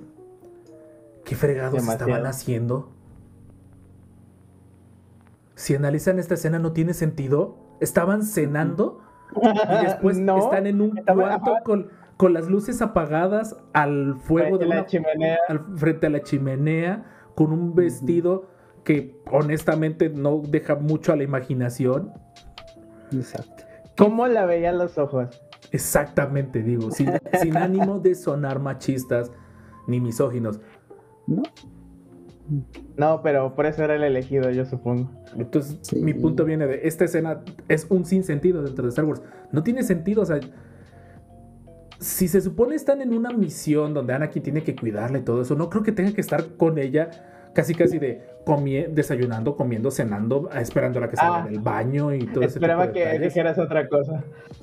Porque bueno, también, o sea, digo, no tenía que, no tenía casi, casi, solo, solo les faltó como que decir, ah, pues a lo, a lo mejor te tengas que dormir conmigo por si me llegan a atacar otros gusanos genéticamente modificados que son capaces de sentir cuando un droide me Ay, va a Dios mío. Esto tiene material para decir muchas cosas, pero me voy a guardar todos mis comentarios. Por, por eso digo que es uno de los puntos débiles de la saga porque, y va con el punto, uno de los puntos finales que voy a decir, no tiene sentido cómo pasamos de la relación de yo te acabo de salvar de la esclavitud, episodio 1, a de me voy a casar contigo. No, no. Cre- creo que ni Cenicienta enamorándose del, del príncipe o Blancanieves siendo besada solo por ser besada generó ese amor tan apache, literalmente. Y para, Para mí mí es un- buen trato. Ah, no, es un buen trato, pero el punto viene a que es. mi, mi punto al que voy es. Se siente demasiado forzado y tristemente siento que se hubiera podido manejar de otra forma. ¿Cómo lo hubieras manejado, Rob? Ok. Y, y va- bueno, va a spoiler de otro de los puntos que tengo, que es el problema que tiene que la película transcurre 10 años después. Para mí hubiera tenido esto más sentido si, por ejemplo, Anakin hubiera seguido en contacto con Padme. Ok, ah, ok, ok. A formar lazos desde un principio, ¿no? Exactamente, Sí. porque si lo analizas, de cuando lo rescatan, de, a ver, llegan a Tatooine, los invita a su casa. No se ve que convivan necesariamente mucho. Padme medio la ayuda con el pod racer, pero es como que es una relación de hermana mayor, hermano menor, a ver que el niño no se vaya, no vaya a perder una mano. Lo rescata. Padme- la de. Ujú, de hecho, Padme llega a Cursan, se va cada quien por su cuenta si lo analizan. De hecho, hasta el propio Anakin le dice, voy a, me vengo a despedir de ella porque probablemente ya no la voy a ver porque me voy a ir a cortar cosas con un sable de luz. Eh, Kylo Maestro Pokémon, ah, ok. No, soy yo. Ah. Nada más es saludo a. Pensé que era Halo, perdón. sí, ok. Hola Leonard, perdón. Leonardo. Digamos que sin querer presioné el botón de iniciar transmisión en vez de No debí borrar eso. No debí borrar eso. Entonces, pues estás viendo un mega spoiler del episodio de esta semana, así que pues gózalo. A lo mejor mañana sí juegue ya el último día de la, de la beta de Si Halo tuviéramos Infinite. Patreon, este sería el contenido exclusivo. Sí, de hecho. Exacto. Pero me equivoqué. Ahí día, prácticamente ha sido de. Disculpen, botón equivocado. Perdón. Para fines prácticos es eso. Disculpen, botón equivocado. Pero entonces, a eso me refiero, que hay algo moví acá y ya se ve todo extraño. Eh, ese es el punto como que quiero decir. No tiene sentido el cómo la relación floreció tan fuertemente, a menos de que metas lo de la teoría loca de la que ya habíamos leído y hablado en los últimos días. Lejos de la mala actuación, tanto de Hayden Christensen en parte con la de... Con la de ay, se me fue su nombre. Natalie Portman. Natalie. Portman. Lejos, quitando eso de la ecuación, no, no tiene mucho sentido cómo la relación floreció tan, tan en corto. Entonces, sigue análisis de episodio 2. Sí, por cierto, sigue el análisis del episodio 2. Entonces, eh, este es para mí es uno de los puntos más negativos de la película porque, y lo dije en TikTok, sabíamos que tenía que florecer esta relación. Pero una cosa es que sepamos que tiene que florecer y ya sepamos de que pues casi casi van a tener hijos. Y otra cosa es de que te lo metan a mil por hora en menos de una hora de película como un plato de sucaritas con miel y, azúcar espolvoreada encima. Eso es, eso es A esta parte- edad no podemos comer eso. no, ya no, ya, ya me duele el estómago, no, ya no podemos. Entonces, eh, ese es el Imagínate único. para los fans de la saga original. Saludos a, saludos a, saludos al Master Luis y al Master Nacho. Saludos. Entonces, Este, eh, de hecho, el Leonard te dice que fue, está muy forzado en el episodio 2 y que ya en el episodio 3 eh, mejora. Sí. De hecho, pues sí, ya estaba en la relación ya estable, ya estable, ¿no? pues sí, ya, Pero mira, cuando tienes 10 años no, no ves eso, la verdad. ya le habían, ya le habían, ¿cómo, cómo se dice? Ya habían roto la hilacha estos dos. Ya estaban más, Uy, más ya. que encaminados los dos, obviamente. Entonces, ese, ese es el que yo siento un punto muy, muy débil. Eh, ok, modo borre y voy con eh, dato curioso número 2. El personaje de Ayla Secura no estaba planeado para aparecer en el episodio 2. El personaje de Ayla Secura primero aparece en los cómics. A Lucas Oh. le gustó, y voy a poner entrecomillado, le gustó mucho el personaje, guiño, guiño, que decidió agregarlo. Le gustó por sus sentimientos. Obviamente, se, se ve que le... que- que- ¿A quién no le gustan las Twi'leks? Guiño, guiño. Entonces, dato curioso, Ayla Secura aparece primero en los cómics y todo eso. De hecho, creo que hay un holocron de este de Finor, donde habla más a fondo de cómo se da todo el proceso creativo de Ayla Secura y todo eso. Pero, pues sí, en efecto, ella no estaba planeada para aparecer en el episodio 2. Y de hecho, ¿Quién la gran- creó?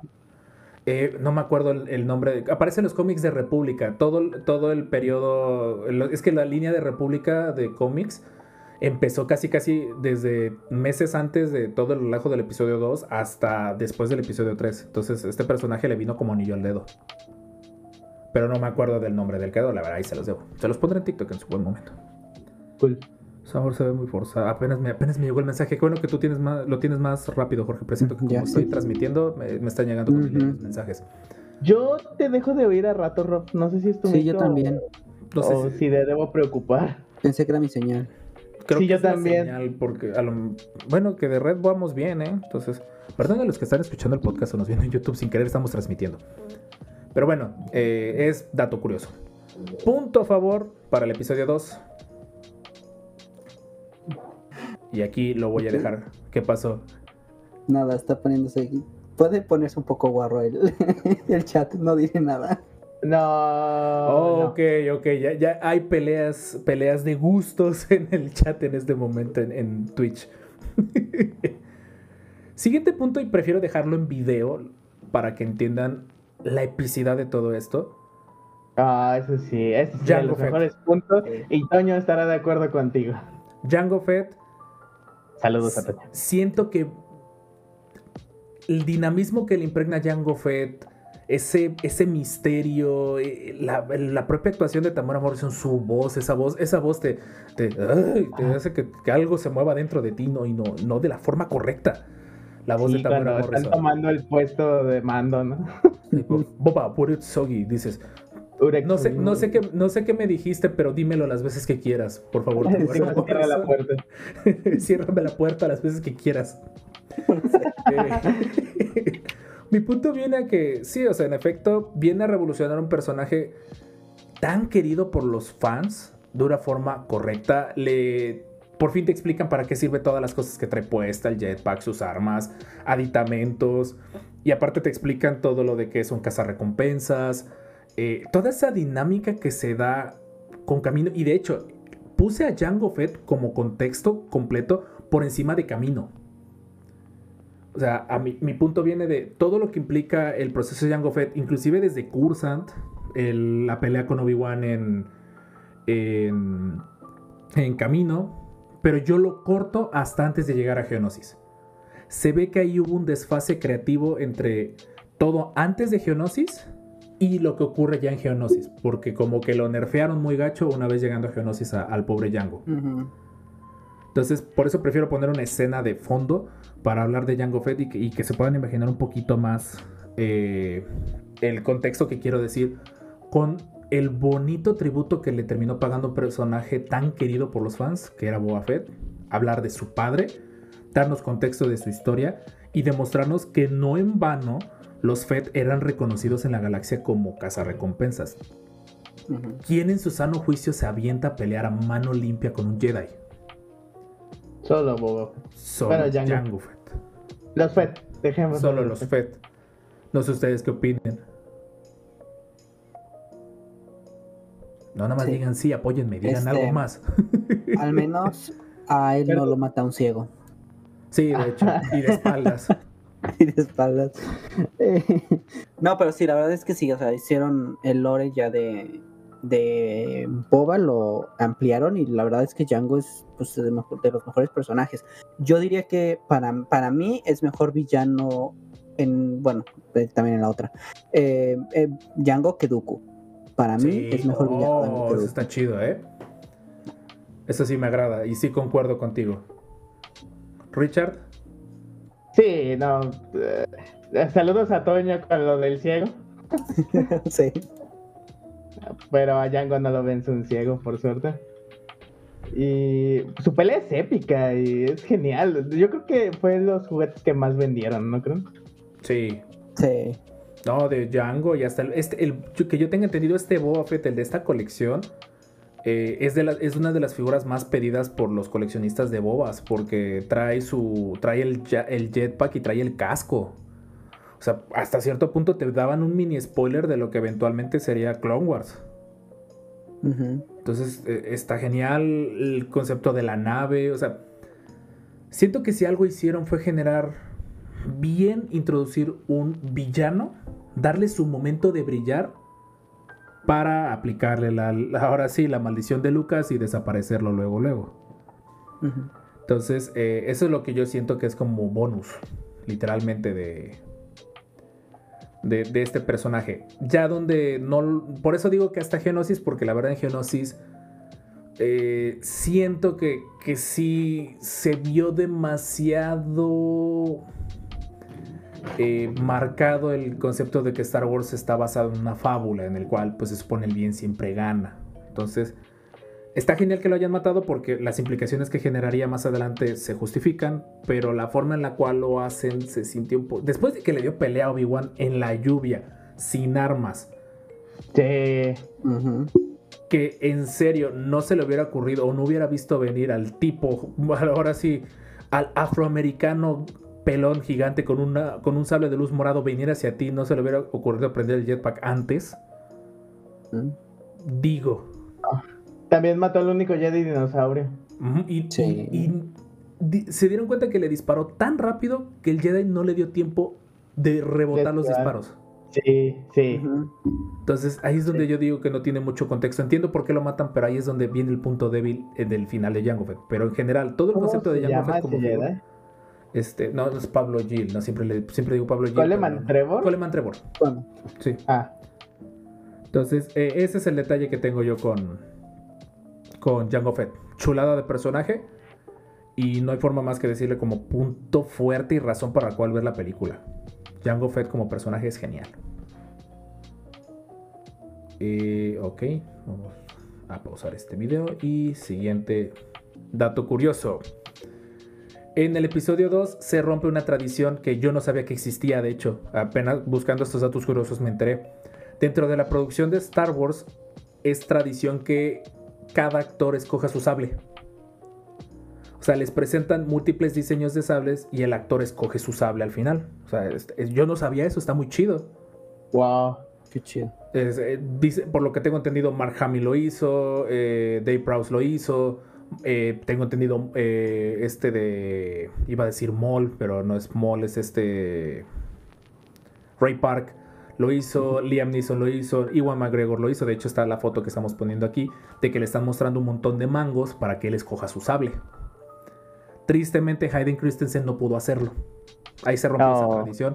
Más que nada por cuestiones de continuidad. Pero se Sí. me hace, se me hace un dato muy claro, curioso claro. de la producción. Entonces, pues sí, detalle curioso.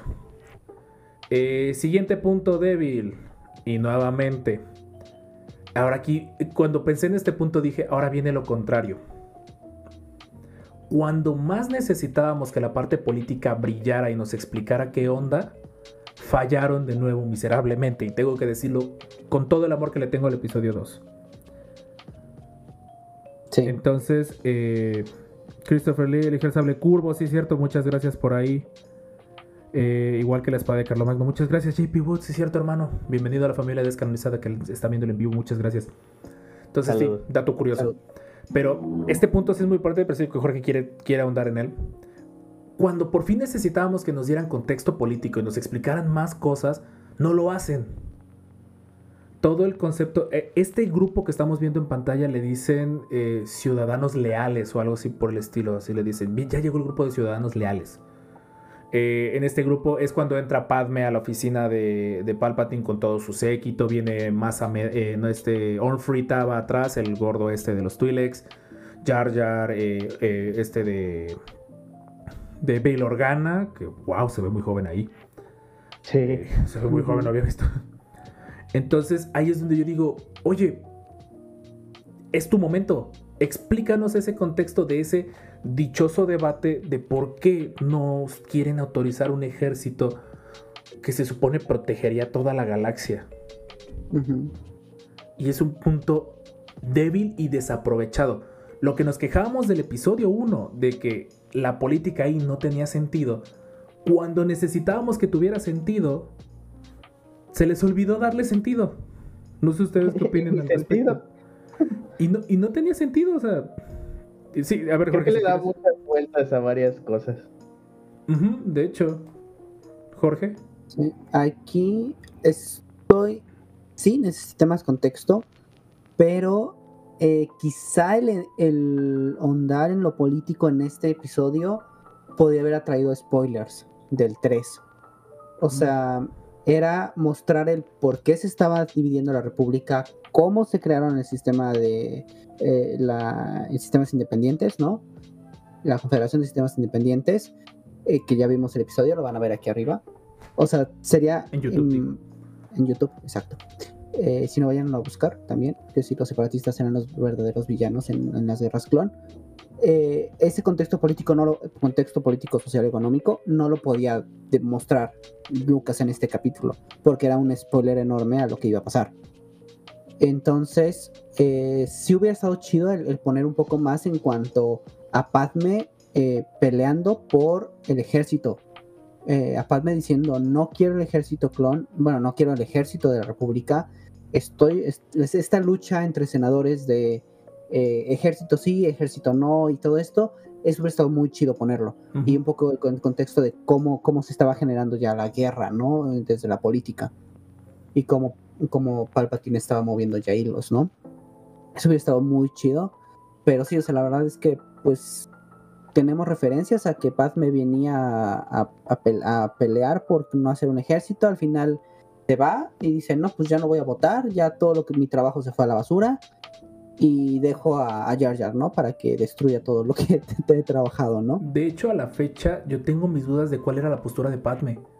Si en serio estaba a favor o estaba en contra. Porque lo que te- Y de hecho voy con Jar Jar, aprovechando que mencionas a Jar Jar.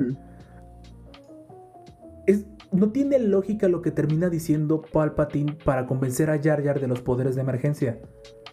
Dice, la senadora, la sen- necesitamos una sena- un senador que sea capaz de hacer esto. Si tan solo la senadora a. Amidala le siguen diciendo, aunque creo que debe- el término correcto debería decir senadora Naverri, Sí. Está bien raro. eh, estuviera aquí, ella lo haría y dices, a ver, aguántame un momento, métele primero y, fre- y ve frenando de a poquito.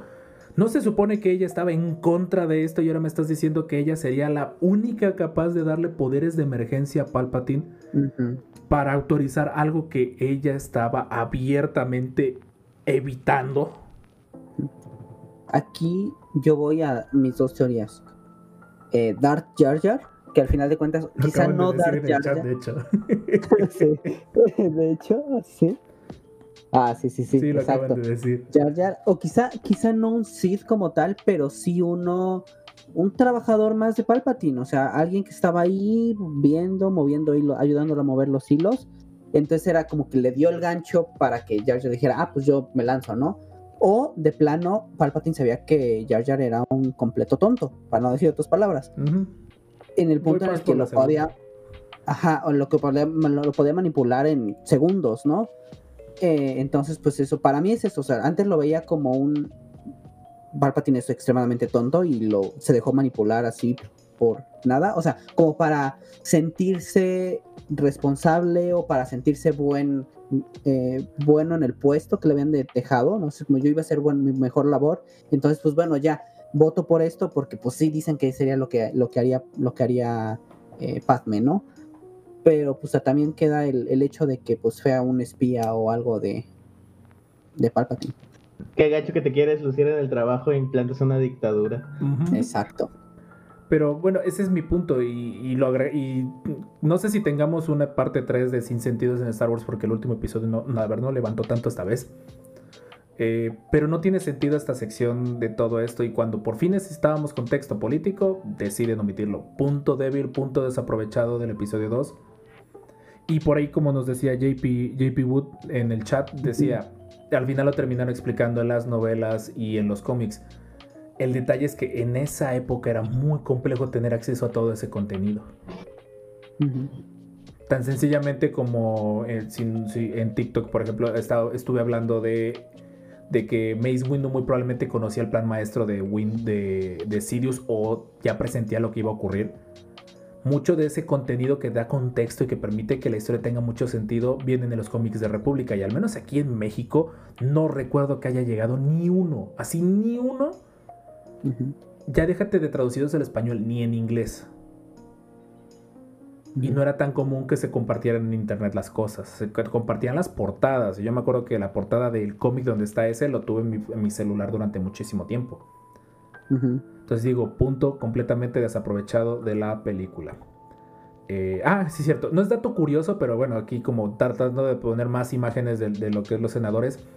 Cuando tuvimos a la Legión 501 de México, por cierto, de, de invitados, hermanos descanonizados, eh, en la plática que tuvimos... Perdón, me estaba, me estaba ahogando. En la Ah. plática que tuvimos la noche después del evento de Fernandito, ellos mencionaban de que había un registro del traje de Royal Guard rojo, el, el guardia del emperador, del episodio 2. Y yo me quedé, no tiene sentido, Ah. los guardias rojos aparecen hasta el 3. Y ahorita Sí, que estoy viendo... azules. ¿no? En Ajá, esta porque son azules, exactamente. Pero ahorita que estoy viendo por fin esta imagen, esta imagen que estamos poniendo en pantalla es la del final del episodio 2, cuando están todos los senadores viendo el ejército y todo ese bien chido. Ahí se ven los guardias rojos. Y todavía como contexto, peor no puse la imagen, se me olvidó ponerla. Existe una figura del episodio 2 de los Royal Rojos. Entonces, como, como contexto, por si, así, si quieres burlarte a alguien que se diga super mega fan, pregúntale si los guardias rojos existían desde el episodio 2 y a ver qué te contesta. Es algo que Wow. no digo que seamos super mega fans nosotros, pero sabemos cosas que no necesitamos saber de Star Wars, honestamente. JP dice que esto también lo, lo explican en los cómics de la República. Exactamente. Y sí, o sea, eso vamos. Nuevamente, contenido descargable. Y, y es algo que, que no hemos hablado, pero Lucas lo dijo un montón de veces. El canon, cuando Lucas era el dueño de Star Wars, el canon es lo que ves en las películas y párale de contar. Se tuvo que tragar sus palabras cuando sacó la serie. Porque ya fue que él dijo, ah, ahora la serie de Clone Wars es canon también, por cierto. Mandó al- a, Freire Espárragos todos los cómics de República, la serie de Tartakovsky y todo lo demás. Entonces, pues, pues detallitos. Ahora, nada más, estos, estos Royal Guards los hace a partir de la necesidad de disque protección de él, ¿no? A partir de que los separatistas ya eran un peligro para la República, entonces decide generar su propio, su propio mini ejército. Eso no sabía, que, la- que había generado su propio mini ejército desde antes de que iniciaran las guerras clon. Es que ya existían, lo- la guardia del, del Senado ya existía. O sea, eh, Sí. lo los vemos en el Eh. episodio 1 con los trajes. Ahí sí me. es- ese aplica como el del vestido de qué colores, porque en algunas fotos se ven verdes y en otros se ven azules. Los que tienen como que la melena partida, ese es el casco del episodio 1. El casco del episodio 2, que es la, la melena completa, como muy. Ay, Richard, esto romano, se me fue el nombre, lo que. Pretorianas. Ajá, pretoriano, gracias. Y esta guardia que tengo entendido que es como para el final muy cercano a lo que menciona Jorge. Y el color rojo es principalmente por Palpatine. O sea, por, por diferenciarlo. Como cuando aquí en México llega un partido político al poder y toda la ciudad que gobierna la pintan de su color. Es la misma, la misma idea. Pero de hecho se supone que los guardias del Senado se quedan como guardias del Senado. Y esta es la Y guardia Palpatine- personal. Ajá, la guardia personal de Palpatine, que de hecho era uno de los puntos en lo que en la que los Jedi estaban enojados con Palpatine. O sea, es como ya tienes tu mini ejército, ¿qué onda contigo? ¿Qué O sea, más si ya te dejamos, ajá, o sea, ya te dejamos los dos periodos. Ya te extendiste el último periodo por la crisis separatista. Ahora vas a extender tu periodo por la guerra clon y todavía ya tienes tu mini ejército. ¿Qué está pasando? Exacto. ¿Alguien Exacto. sabe cómo se llamaba el partido de Palpatine? Eh, partido Sith, punto. Eh, pues bueno, venga, siguiente dato curioso. Ah, no, este no es dato curioso. Ay, olvidé poner un dato curioso intermedio. Ah, no, aquí está el dato curioso. Eh, ¿Cómo se da la selección del, del color del sable de Mace Windu? Es un detalle que a lo mejor mucha gente ha medio oído o algo, pero está el video en YouTube, por cierto, lo pueden buscar, está de fondo. Eh, el color favorito de Samuel L. Jackson es el morado. De hecho, en una de las tomas del video se ve que él trae un gorrito de color morado. Mace, Win eh, Mace Windu. Samuel L. Jackson un día agarra y al aire pregunta, oigan, ¿existen los sables de color morado? Como nada más tirando, tirando, ¿cómo se llama? Relajo. Y le dicen, y le dice Lucas, el tuyo podría hacerlo. Oh, sí, sí, hace una cara de gusto. Y entonces ahí ahí está, ese es el De hecho, detalle. creo que su sable tiene MF grabado en Auravesh, ¿no? Sí, de hecho, en Auravesh el, ma- el mango de- el mango del de la película, porque creo que todos los props y cosas que salieron después no lo tienen. Ah, ok, ok. Entonces, eh, pero bueno, hubo un intento de asesinato del canciller a manos de un guardia del Senado y a raíz de este suceso se creó un cuerpo de protección diferente a la Guardia del Senado. Ah, ok, excelente. Idea de TikTok, muchas. Exacto, Eso te iba a decir. Gracias, Jim, por estar aquí, sí es cierto. Muchas gracias. Esta es la dinámica del podcast, por si no nos habías escuchado. Entonces, eh, Creo que ya va- habrá, habrá más podcasts en Twitch. sí, hoy está funcionando sin querer. Voy a equivocarme más a menudo en, en- en OBS. Eh, área de oportunidad, tú lo dijiste empezando. Área de oportunidad, exactamente. Pero dato No curioso, por si, por si no sabían. Porque eh, hasta antes del episodio 2 el color morado no existía. Curiosamente existía el verde, el verde, azul y rojo. Y en un videojuego que eventualmente esperamos jugar en Twitch. Aquí pues, los que nos están viendo ahorita. Eh, color amarillo. Ya poquito después empezó el rumor del, ne- del color negro y todo eso, pero Windows es el, el que hasta tengo, tengo entendido en las películas es el único que tiene sable morado. Y es porque pues, es su color favorito. Pero bueno. Toca punto negativo, ¿verdad? Hasta donde. No, toca, toca punto positivo. Ajá. Ya se imaginarán cuál es el punto positivo que viene a continuación. Ah, no, es punto negativo, me equivoqué. Sí, es negativo. Ah, puse doble punto negativo. Ok, lo. Creo lo- que el sable morado es positivo. No, no, no, el sable morado es dato curioso. Eh, lo, dejé, lo dejé para el final. tien- se- se me olvidó. Ah, ok. Esto ya lo habías mencionado en, en uno de los puntos anteriores, pero para mí es de los peores puntos de la película y va de la mano con lo que nos andan diciendo por ahí en el chat. Entre el episodio 1 y el episodio 2 ocurren 10 años y no tuvimos nada de contenido que le diera contexto a lo que ocurrió. Más o menos nos dicen que ocurrió con Padme, por ejemplo, de que pues sirvió sus dos servicios y que quisieron cambiar la constitución para dejarla más tiempo. Pero ya, párale de contar. Obi-Wan y Anakin medio a veces se cuentan historias de, cosas que han vivido, pero nada. El propio detalle político por el cual quieren matar a Padme también nos lo dejan un poquito como de alay se va, como de entiéndelo o trata de capiscar lo que tú, lo que tú quieras. Y yo digo que ese es de los puntos más peligrosos de confiarte de lo que tu fandom puede llegar a consumir. Y es lo que pasó, por ejemplo, en el episodio 7. Dan por hecho los 40 años, nadie va a preguntar. Y ahorita que ya veo el episodio 2 y a poquito a poco empiezan a salir cómics tratando de narrar estos periodos, siguen faltándome esos 10 años de información. Y son 10 años de información para todos los personajes. Para Palpatine, para Bail Organa, para Padme, para Windu, para Obi-Wan, para Anakin. Todo personaje que sale en el 2 necesita un contexto. Y está bien tener un poquito de misterio, como en su momento en el 4 cuando decías, ah, Clone Wars, que la guerra de los clones, tratar de sacar un poquito tu imaginación. Pero cuando no es necesario para la historia. Pero muchos de los detalles que dan contexto a la historia no son contados. Y eso es lo que a la fecha le critico un montón al episodio 2. Sí. Sí. Qué curioso que no aprovecharan todo ese tramo ahorita, ¿no? Medio lo han estado haciendo. Están saliendo un cómic de Obi-Wan, o no sé si ya terminó. Probablemente JP nos va a decir en el chat si ya terminó o no. Eh, si ya terminó los de Anakin y Obi-Wan, que es ese periodo de juventud. Hay libros de la serie Scholastic, yo tengo uno de ellos, de, de todo el periodo de Anakin, de niño a adolescente, o sea, de niño a este periodo. Pero no son canónicos nuevamente. Entonces ahí es donde dices, oye, ¿qué ocurrió? Sí.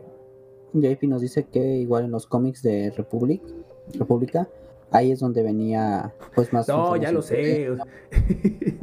Nos queda Pero- bien claro que todos esos Ajá. datos estaban en República, pero nuevamente. Sí, pero no lo sabías. O sea, nosotros no, no vivimos con los cómics, la verdad. Y, hasta ahorita ya lo sé. Bueno, hasta que logramos conseguirlos en internet, pues ya, ya supimos qué onda. Y también otra era el. Una, puedo, sigo diciendo, puede plantear spoilers, el, el andar dar datos que, que iban ahí, por ahí. Y la otra, que de hecho, eh, retomando un poco mi consumo de la semana, eh, el chavo con el que vi esto, el, la crítica de Star Wars, este, da un punto muy importante. Star Wars se basa mucho en la sorpresa. Quizá no es, o sea, lo épico es muy sorpresa, o sea, es, es muy de cambio de giro, cambio de esto. O sea, por ejemplo, Yoda, ves al monito verde loco que se pelea con Artu y al final, ¡pum! El plot twist es, es el maestro Jedi que andabas buscando, ¿no? Entonces, prácticamente es eso, o plot twist o sorpresa de algo que no sabías y que de la nada aparece, ¿no? Entonces siento que es un poquito esto lo que se plantea aquí, ¿no? Es de repente es el misterio de qué está pasando, de no sabes qué onda, jugar mucho con eso y de, de- de la nada, pum, guerra, de la nada crisis, de la nada clones, de la nada todo, ¿no? Entonces siento que es un poquito lo, como Lucas lo llevó. Perdón si me estoy riendo. Lo más perturbador es porque Pan necesitó atracción por un niño. Botón de pánico. Y toda la razón Oh. por ahí en el chat. Bueno, también era niña, eran que 14. Ah, no, tenía- 16. no, no, o sea, una cosa es de, 16, de 10. niños a niños. No, o sea, sí, sí, eso sí ya. Pregúntale a cierta comunidad que se quiere colar al LGBT y todas las nuevas letras. Hay diferencias de niños a niños, en fin. Exacto. Eh, pero, o sea, nuevamente, área de oportunidad desaprovechada. El detalle de lo que tú mencionas es que al final esos puntos de sorpresa y todo eso nunca los responden. Y yo creo que mucha gente se ay, mi voz, mucha gente se sacó de onda cuando vieron a Padme sin su maquillaje y sin sus ropajes más extravagantes, vuelta senadora, así como de, oye, espérame, pues ¿qué pasó? ¿Por- ¿No que eras reina? Ujú. Obi-Wan, hasta donde lo dejamos, todavía tenía su coletita Padawan y ahora es este pelaje hermoso a la, a la Jesus Christ. Y Windows seguía siendo un ojete. eh, hasta donde sabíamos, rara vez había más de dos sables de luz en, en escena y aquí nos bombardearon con el montón de sables de luz extras. Ahora sí aplica el, el, el trending en TikTok de contexto, please. Aquí se aplica para, esos 10 años de, silencio radial que hubo. Y nuevamente, sabemos que está en los cómics. Y de hecho, si te pones a leer los cómics de República, si buscas los omnibuses, esos sí los encuentras. Están muy chidos, están geniales. Cumple, responden muchas preguntas.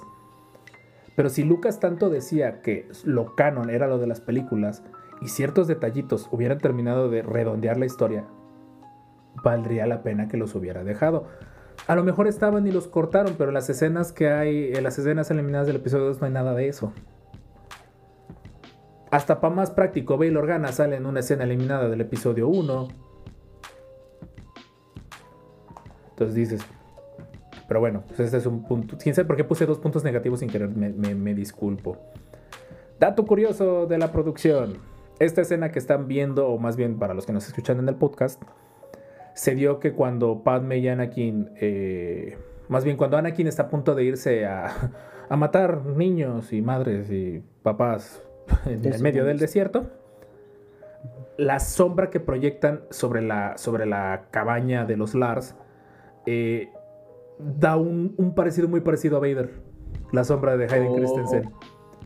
Ujú. Mencionan.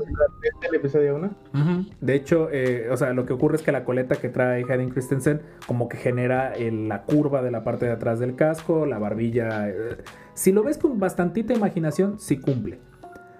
Eh, lo que dice la producción es que fue un- una mera coincidencia, no fue planeado. ¿En Sí.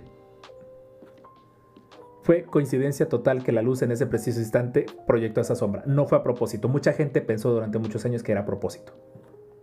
Wow, qué chido. O- chido y terrorífico y creepy bastante. Eh, para mí el cambio estético de Padme es un paralelo con los políticos. Se muestran como personas diplomáticas, pero son propensos a cambiar. Ah, obviamente, ya te, ya te entendí tu concepto. De que sí tienden a maquillarse. De hecho, Anakin y Padme tienen esa conversación en Naboo. Muy buen punto, sí, cierto. Pero bueno, siguiente punto. Y ya se imaginarán de qué voy a hablar. En este preciso instante estoy proyectando la razón por la que me volví fan de Star Wars. Este es mi punto por el cual, este es el único motivo literalmente por el que sigo viendo el episodio 2 tan alegremente. La presentación de los clones dentro del episodio 2 no se me ocurre otra forma de que la hubieran hecho. Fue magistral la forma en la cual lo presentan. Los presentan en el momento en el que piensas que van a matar a todos los Jedi. Y no llegan nada más, o sea, para fines prácticos hubiera sen- sen- sencillo, hubiera sido fácil decir que llegaran solo tres naves y se los llevan al espacio. Y no, ni más. Llegan con el llegan con una fuerza de invasión a Geonosis con tanques, naves, vehículos, centros de control, tropas por doquier. Esto es Wars de Star Wars. Este Sí, es el Wars en Star Wars. Y lo digo con esa alegría porque cuando yo era niño y vi esta escena, fue que dije, ah, con que esto era el Wars en Star Wars, porque hasta donde yo había sabido como que el Wars no, no, nada más no lo entendía.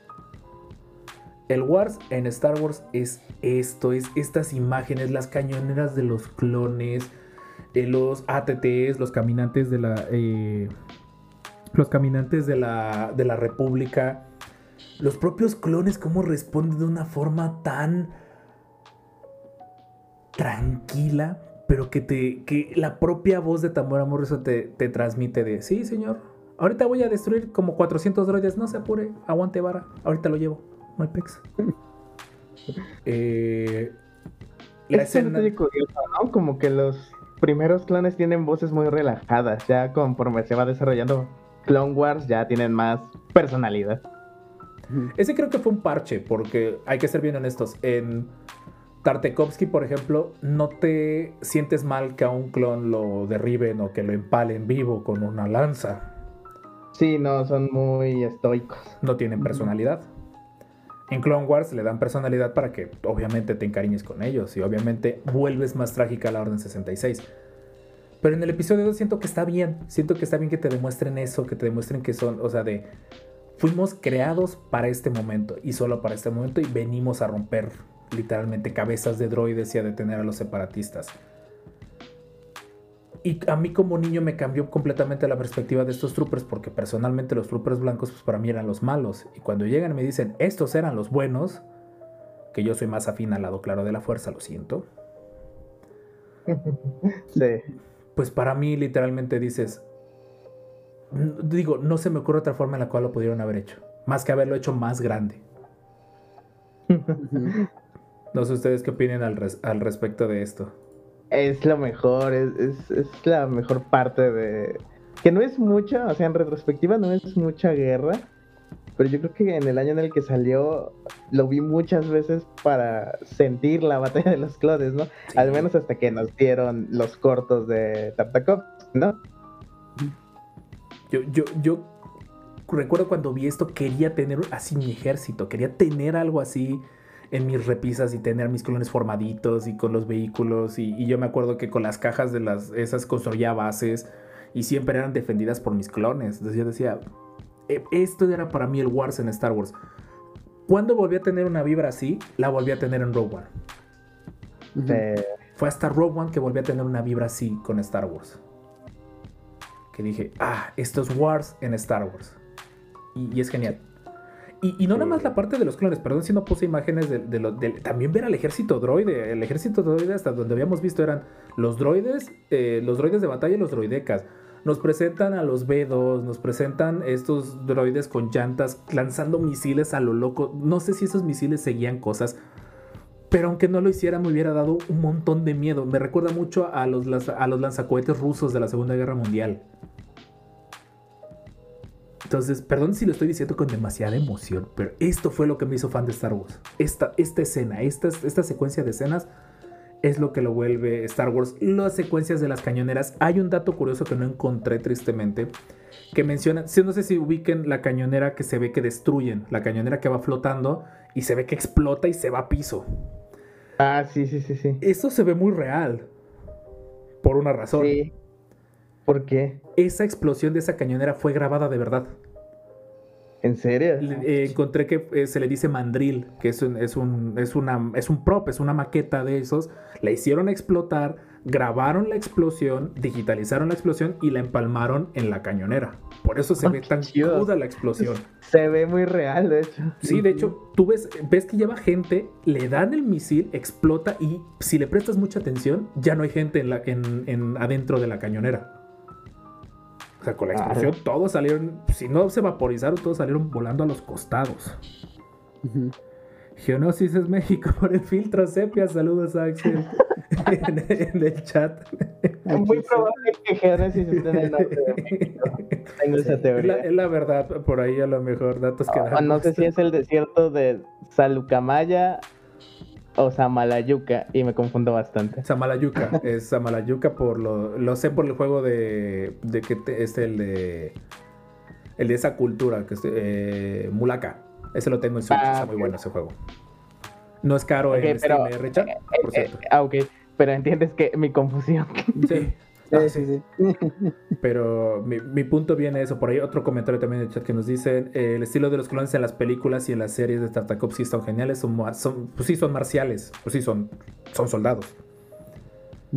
Pero de aquí no, no tengo otra forma. ¿Y saben qué es lo más chido? Normalmente te concentras tanto en ver la película. Vean, vean esta secuencia y vean lo que ocurre atrás. Sí, hay muchos, muchos, muchos detalles muy hay bonitos. demasiadas cosas atrás. Los droides. De entrada, en, en la arena de Geonosis, hay un montón de secuencias de combate distinta a la que tienes en primer plano. Droides tratando de pelear a puño limpio con Jedi o con clones. Clones caminando de formas muy distintas, como van agarrando las armas. Ves el montón de, de capitanes y comandantes dirigiendo sus batallones y todo eso. Me gusta una que pasa dos veces, de- así pequeña, que es el superdroide combatiendo con un brazo. Sí, también, sí, cierto. Entonces, eh, esos son detalles que. Y, y eso pasaría después en el episodio 3, en su momento lo vamos a mencionar. Pero todos esos detallitos es ocio total y amor por tu trabajo. Porque no era necesario que fueran tan detallistas. Y aún así lo fueron. Lo cual es Sí, una se chulada agradece, se agradece. completa. ¿La qué puedo decir? Jorge, ¿algo más que quieras agregar de esto? Por ahí ya spoilé el, el Este, último punto negativo. sí. Sí, de hecho. Eh, nada, o sea, la verdad es que sí fue un, un boom. O sea, fue un, como dicen, ver el- la guerra ya en Star Wars, que era lo que, habíamos, que habíamos esperado. Y, y sí fue el contraste un poco a- al episodio 1, la, a la, fa- la batalla final, que decías, wow, está bien épico, los Gungans contra los droides, contra el ejército No. de, la, de la Federación de Comercio. Ves- Pero aquí fue como de, así como James John Williams lanzando fuego por el, trom- por el trombón. Aquí igual George Lucas, ¿no? Eh, sí. Así de, Eh. por si se preguntaban qué era la guerra de los clones, dense, dense y disfrútenlo. Exacto. Ah, yo tengo un video que vi que me encantó del episodio 1. Aguanten, ahorita lo, lo paso. Eh, otro detalle curioso también del episodio 2 es que es la primera película que se grabó completamente digital. Y de hecho, Lucas mismo decía, reto a cualquier persona a tratar de encontrar la diferencia. Ujú. O- Y no. Que, o sea, lo que ocurría es que todavía grababan en cinta, en cinta tradicional, cinta física. Las famosas Ah, Panavision, las, las de rollos. Lucas fue el que. El pionero que demostró que sí se podía grabar una película ya en, en- en discos duros, pues, en, en- en archivos. Sí. Y tú lo ves y sí, sí tiene, tiene un poquito más de ruido la cinta tradicional que lo vuelve un poquito más cálida. Pero la cinta digital, y a la fecha todos graban en digitales, son, la verdad es mainstream, es muy eh, hipster tratar de grabar en cinta todavía. De hecho, es, es Y muy está- caro. Aparte que muy caro, eh, que se está tratando de poner de moda. Sí. Y de hecho, eh, también dice, no, Ah, por el diseño de los cruceros. encontré. Ujú, sí, cierto. que, por A ejemplo, ver, si lo, a ver si lo ven en el video que pasé ahí. Que me man- dio ahorita, ahorita lo pongo. risa. Eh, Por ejemplo, también... Un episodio tarde, pero está chido. De hecho, me preguntaban en TikTok de eh, por qué subí uno de, de los comandos de por qué el del juego no es canónico, por cierto. Y uno de los puntos que dije es que pues no quedan en la línea temporal tanto por las naves, los diseños de los clones y todo ese tipo de detalles. Y por ejemplo ahí se ve claramente la evolución de las naves, estos primeros cruceros no, no son, son- no son, tienen un nombre es, este crucero porque es un crucero más ligero. Todavía no existían las suculentas Venator que veríamos Ah, en Clone. Wars y después en el 3. Todavía no existían. Pero Los estas, aclamadores, ¿no? Son estos creo que son aclamadores, ¿no? Creo que estos son Sí, aclamadores. Pero pueden acuatizar. Que vimos que podían acuatizar y eran. Yo, yo las considero estas como fortalezas flotantes. Eran centros de comando flotantes. Sí. Eh, Y por ejemplo, Tartakovsky los. Y, y esta nave brilla mucho porque se parece a, a los cruceros de la, del, del Imperio. Y los, ahora sí, estos son protocruceros, son los protodestructores Sí. imperiales. Y eso está chido. Son detallitos que vimos cómo iban evolucionando. Hasta el ATTE, que luego, luego vimos. Espérame, tiene patas y armas, es un caminante. Este es el, el abuelito del. del- Protocaminantes. sí. Ajá, su protocaminante es el abuelito del AT-AT. Ah, Me hay un meme que, hay un meme que vi que decía, eh, a ver Galen Erso, necesitamos hacer nuestros caminantes más eficientes de lo que ya son. Hmm, quítale dos patas y hazlos más altos. ¿Qué es lo peor que puede pasar? Aclamadores, sí, ya JP nos lo está Sí, aclamadores, sí. aclamadores. Gracias, gracias por ahí. Perdonen si estamos interactuando tanto con el chat, los que nos están escuchando en podcast, nos están viendo en Twitch. Fue sin querer, pero creo que valdrá la pena que de vez en cuando hagamos esto. Sí, fue un, un- un área de oportunidad. Fue, fue de un, las palabras un del bonito accidente. Entonces, y, y es lo que están diciendo por ahí, que esta escena duró, o sea, tal cual dura como siete minutos. Es- y, Sí. y es demasiado que poder ver. Yo a la fecha sigo Sí. encontrando cosas nuevas. Y eso que esta parte de la película la debe haber visto demasiadas veces. Creo que no puedo decir Sí, número. sin duda. Lo puedo Mm. de- delimitar a demasiadas veces. Sí. Y pues bueno, ya de ahí en más, hay que ser bien honestos, no hay más puntos a favor. Bueno, Mm. está la estrella de la muerte. Bueno, en- ah, pero esos son detalles más curiosos y los meto dentro de Geonosis. O sea, pongo todo lo de los clones como, como portada, pero Geonosis a partir de la batalla es lo que para mí es el punto principal, es lo que le da el nombre a la película, el ataque de los clones. Sí. Eh, de ahí, último punto negativo, porque ya nomás de ahí no tengo algo que agregar. Personalmente, no metí en el ranking la pelea de Yoda. Principalmente porque es muy. eh, está, está chida, pero no es tan épica y honestamente no, no, no aporta nada a la historia. Lejos de. La verdad Yoda- está mejor la del episodio 1. Ajá. Sí. Eh, por lo- eh, y la del 3 que por lo menos tiene una- un sentimiento, tiene un punto de inflexión que es necesario para la película. Esta aquí nada más es demostrar que Yoda podía pelear. No es un punto débil, pero tampoco lo considero un punto fuerte. No sé ustedes. Y yo sí lo considero débil. O sea, uno fue el acierto que había tenido la película pasada, en el episodio 1, con dividir los. eh, dividir las secuencias al mismo tiempo y ver qué estaba pasando del uno al otro. Y de repente aquí sí te presento la epicidad de los clones y todo, sé súper loco con los clones. Y al final termino teniendo una batalla de sabres láser que no está tan chida. En donde pues le ganan facilísimo a, Anakin y a, y Obi-Wan. O sea, no, no vemos su potencial como tal. Y te- terminamos con un Yoda que pues para mí es- hubiera sido mejor guardarlo para el episodio 3 y tener dos grandes batallas con contra Sidious, o sea, y que realmente eh, se vea como el Jedi que no pudo contra Sidious porque pues estaba Anakin, ¿no? Con, con Windu y de ahí el Jedi que tampoco pudo con Sidious pero sobrevivió, ¿no? Eh, no sé, siento que fue como de, y todavía esto, es- esto de vamos a pelear con los, nuestros poderes de la fuerza y, o sea, es como muy lenta y muy, muy sosa para mí. De- Entonces, Detalle de la producción. Voy, a- aprovechando que estás mencionando eso. En el corte original del episodio 2, casi casi Yoda iba a atravesar una pared con el sable de luz de fuera, literalmente, y pelear directo con Dooku. Esa era la, la idea original. Pero según, dijeron que al final que no iba acorde a lo que representaba Yoda, que es un personaje pues relativamente tranquilo, más, más frugal, más, más esperando hacer algo. Entonces, eh, dice que por eso prefirieron hacer este como intercambio para demostrar de, de la equivalencia de poderes de la fuerza. Que cabe resaltar que Dooku como, como villano, mm, no quiero decir que es un punto débil, pero es un punto desaprovechado también.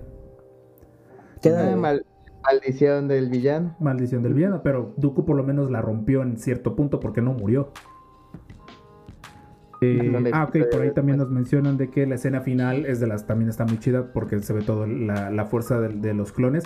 Y, y de hecho combina lo que es la marcha imperial con el tema de con el tema de Anakin, si no me acuerdo, o el de Padme, Sí. uno de ellos dos. Y El de Across the Star. el de Across the Stars, exactamente. Eh, que les recomiendo mucho vean a Jaime Altozano explicando la parte de la música de Star Wars y cómo la música de Star Wars te da spoilers. No sé si podemos poner la tarjeta, Jorge, pero ponla si, si te da chance, ponla. Ok. Eh, o déjala en los comentarios ese video. Está muy chido porque la música de Star Wars te spoilea la historia. Entonces. Oye, eh, Rob, Mande. perdón por interrumpirte, pero cada vez se te oye más muteado en el micro. O sea, no sé si los que nos están oyendo te oyen igual que nosotros, de que se te va como el audio. O No solo nosotros, si es así, pues no hay tanto problema. Por pero el si te chat, pierdo el hilo.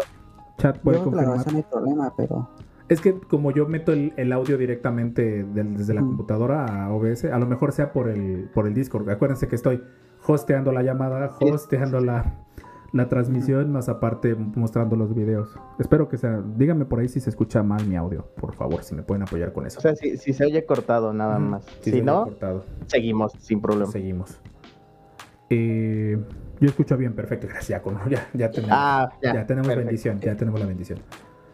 Eh, y de hecho va de la mano con el siguiente, con el último punto negativo de la historia, y es algo, es algo que ahí lo dejo como que a cada quien a gusto.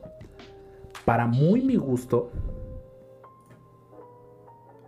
Obi-Wan contra Dooku es de los puntos más débiles de la película. Es de los puntos que en inglés es lame, que dan pena. Como el que se supone logró asesinar a un Sith al primer Sith en más de 100 años, creo que es, el, creo que es lo que dicen, 100 o 1000 años, no me acuerdo la verdad. De hecho, esa es la razón por la que se vuelve caballero Jedi. Caballero. Literalmente logra detener los rayos de la fuerza. Primera vez que vemos que cómo se detenían los rayos de la fuerza, porque hasta donde sabíamos, si te lanzaban un rayo, No Te debiste tirar el sable. no debiste tirar el sable. Y Anakin, no te le debiste aventar de frente a un vato que sabe lanzar rayos de la fuerza. Pero el combate, no, no le quito mérito a la secuencia o a la coreografía. La coreografía está bien chida. Pero el, el cómo. eh, gracias, me confirman ya también que sí me escucho bien. El cómo. Un Sith, porque Tyrannus se te puede entender que era Sith, que era muy bueno, era un Jedi que era muy reconocido entre ellos, logra desarmar tan fácilmente a un, a un caballero Jedi, futuro maestro del consejo, y al elegido de la fuerza. Anakin dura, creo que da 4 o 5 sablazos con los dos sables y ¡pum! le hace el corte a un sable así de. Es neta, o sea, nos duró el gusto de ver una pelea con doble sable de luz 10 segundos. Y, y a la fecha sigo sin saber cómo le cortó la mano tan fácilmente. O sea, es lo que yo digo. Es un punto. Creo que fue un poquito más que la mano. Ah, no, bueno, fue el todo que es el, es el del codo para atrás, sí, del codo en adelante, perdón. Siempre me río con esa escena. Se levanta muy fresco el pana para no tener todo el antebrazo a mi gusto. Mm, no, y no, y pa' colmo, no sé si se dieron cuenta, Padme llega a besarlo enfrente de Yoda y Obi-Wan. Sí, sí. Yo no me había fijado en eso. Pero Padme llegó a besar a Anakin enfrente de estos dos. Neta que sí. nadie dijo nada, ¿va? como que de. ¿Qué es? En serio, acaban de besarse los dos que han estado, esca- han estado recluidos en la zona más relajante de Naboo. Sí, Creo que por eso. Obi-Wan y Yoda no se sorprendieron que Padme estuviera embarazada en el 3. que, que por eso no les sorprendió. Ah, Entonces, eso sonó aparte de historia de mi vida, pero no importa. en fin. Pero digo, eh, como último punto débil, yo considero eh, la pelea de Dooku con Obi-Wan y Anakin pobre. Vi- visualmente, visualmente genial, porque ocuparon Sí, nuevas bien hecha, formas, sí, bien sí. hecha. Las coreografías están bien chidas, pero demasiado conveniente que Dooku tuviera la capacidad de lograr desa- eh, de lograr deshabilitar a Obi-Wan tan fácilmente. Número uno, solo lo deshabilita. No sé por qué. Fácilmente era de, ups, toquecito en, en el pecho y se te está derritiendo el corazón en este preciso instante.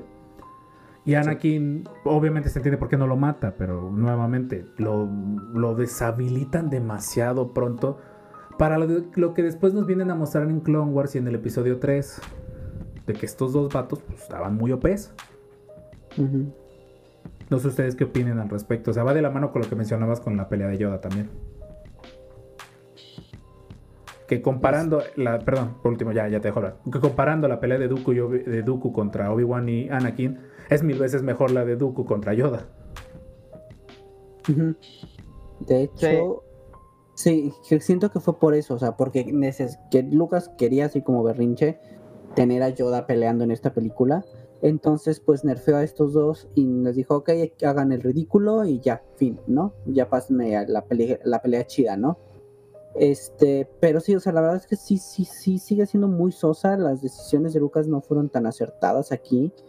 Eh, la batalla, o sea, yo diría que o sea, siento que aquí es un poco el, el mostrar que Anakin iba, estaba creciendo más que, que Obi-Wan, o sea, que era más fuerte que Obi-Wan, que realmente era más fuerte que Obi-Wan y sus berrinches estaban hasta cierto punto, eh, pues, justificados en, en- ajá, en el, en el, en el, el chiste que le decía, no es que yo soy más poderoso que él en muchas cosas, pero me sigue atando, o sea, todos esos comentarios que le decía Padme antes, al principio de la película, eh, aquí hasta cierto punto es como para justificar eso que realmente sí estaba, sí estaba avanzando mucho más que, que, que Obi-Wan. Y pues eh, siento que el, el hecho de que Dooku sea el mejor de los mejores esgrimistas o algo por el estilo, como se diga, duelistas de, de la Orden Jedi, siento que también es una justificación muy conveniente, ¿no?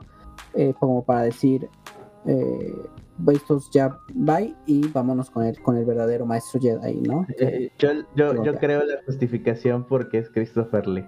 Ah, claro, Ah, claro. no, no, o sea, nadie se mete con San. Christopher Lee. Ajá, No, no. sí. Chris- eh, San Christopher Lee está en otra liga, o sea, está en- no, puede entrar dentro de algo que digas puntos malos. No, es Christopher Lee. es Y hablaba español. Eh, dato Y otros siete idiomas. Ah, y también era que ex, no sé, ex eh, KGB, no, no, KGB es de la... No, era de las fuerzas eh, eh, espía- espías de su M16. majestad. ¿De, dónde es James Ajá. Bond? Sí, eh, básicamente casi casi James Bond? Está basado en él. Es descendiente de Carlomagno directo. Bueno, era descendiente de Carlomagno directo y grabó discos de heavy metal. Sí. Nada más. Por cierto, por si no lo sabían. Eh, no, no, te- no Vale. tengo nada en contra de Christopher Lee, pero dentro de la película del episodio 2 siento que le faltó tiempo. Le faltó Sí. desarrollo al personaje. Que lo bueno fue que lo parcharon con Tartakovsky y con Clone Wars. Que al final, pues ya, ya le dan más énfasis al personaje y se disfruta más. Pero pues sí, toda esa secuencia. después del, del mega boom que nos dieron de los clones y todo lo que significaba, nos pasan a esta sección que debía ser como que el punto todavía más épico de la pelea y todo eso. Se siente que por el contrario, ahí la película acuatizó. O sea, como que acuatizaje de emergencia porque pues, ya, ya no sabía para dónde iba la película. Ujú. Sí. El, CI el SIS. Ah, sí, gracias por las siglas. Y la, por ahí mencionan también la nave paraguas. Visualmente se ve bien chida. La nave, no, tengo, no tengo nada en contra del, del- Es de Solar Sailor. Yo lo tengo en Action Free. Todavía lo tengo cerrado. ¿El velero? El velero. A lo cual mi, mi idea es: ¿velero de qué? En el espacio no hay corrientes. El velero solar. ¿De qué? ¿A qué se va a montar?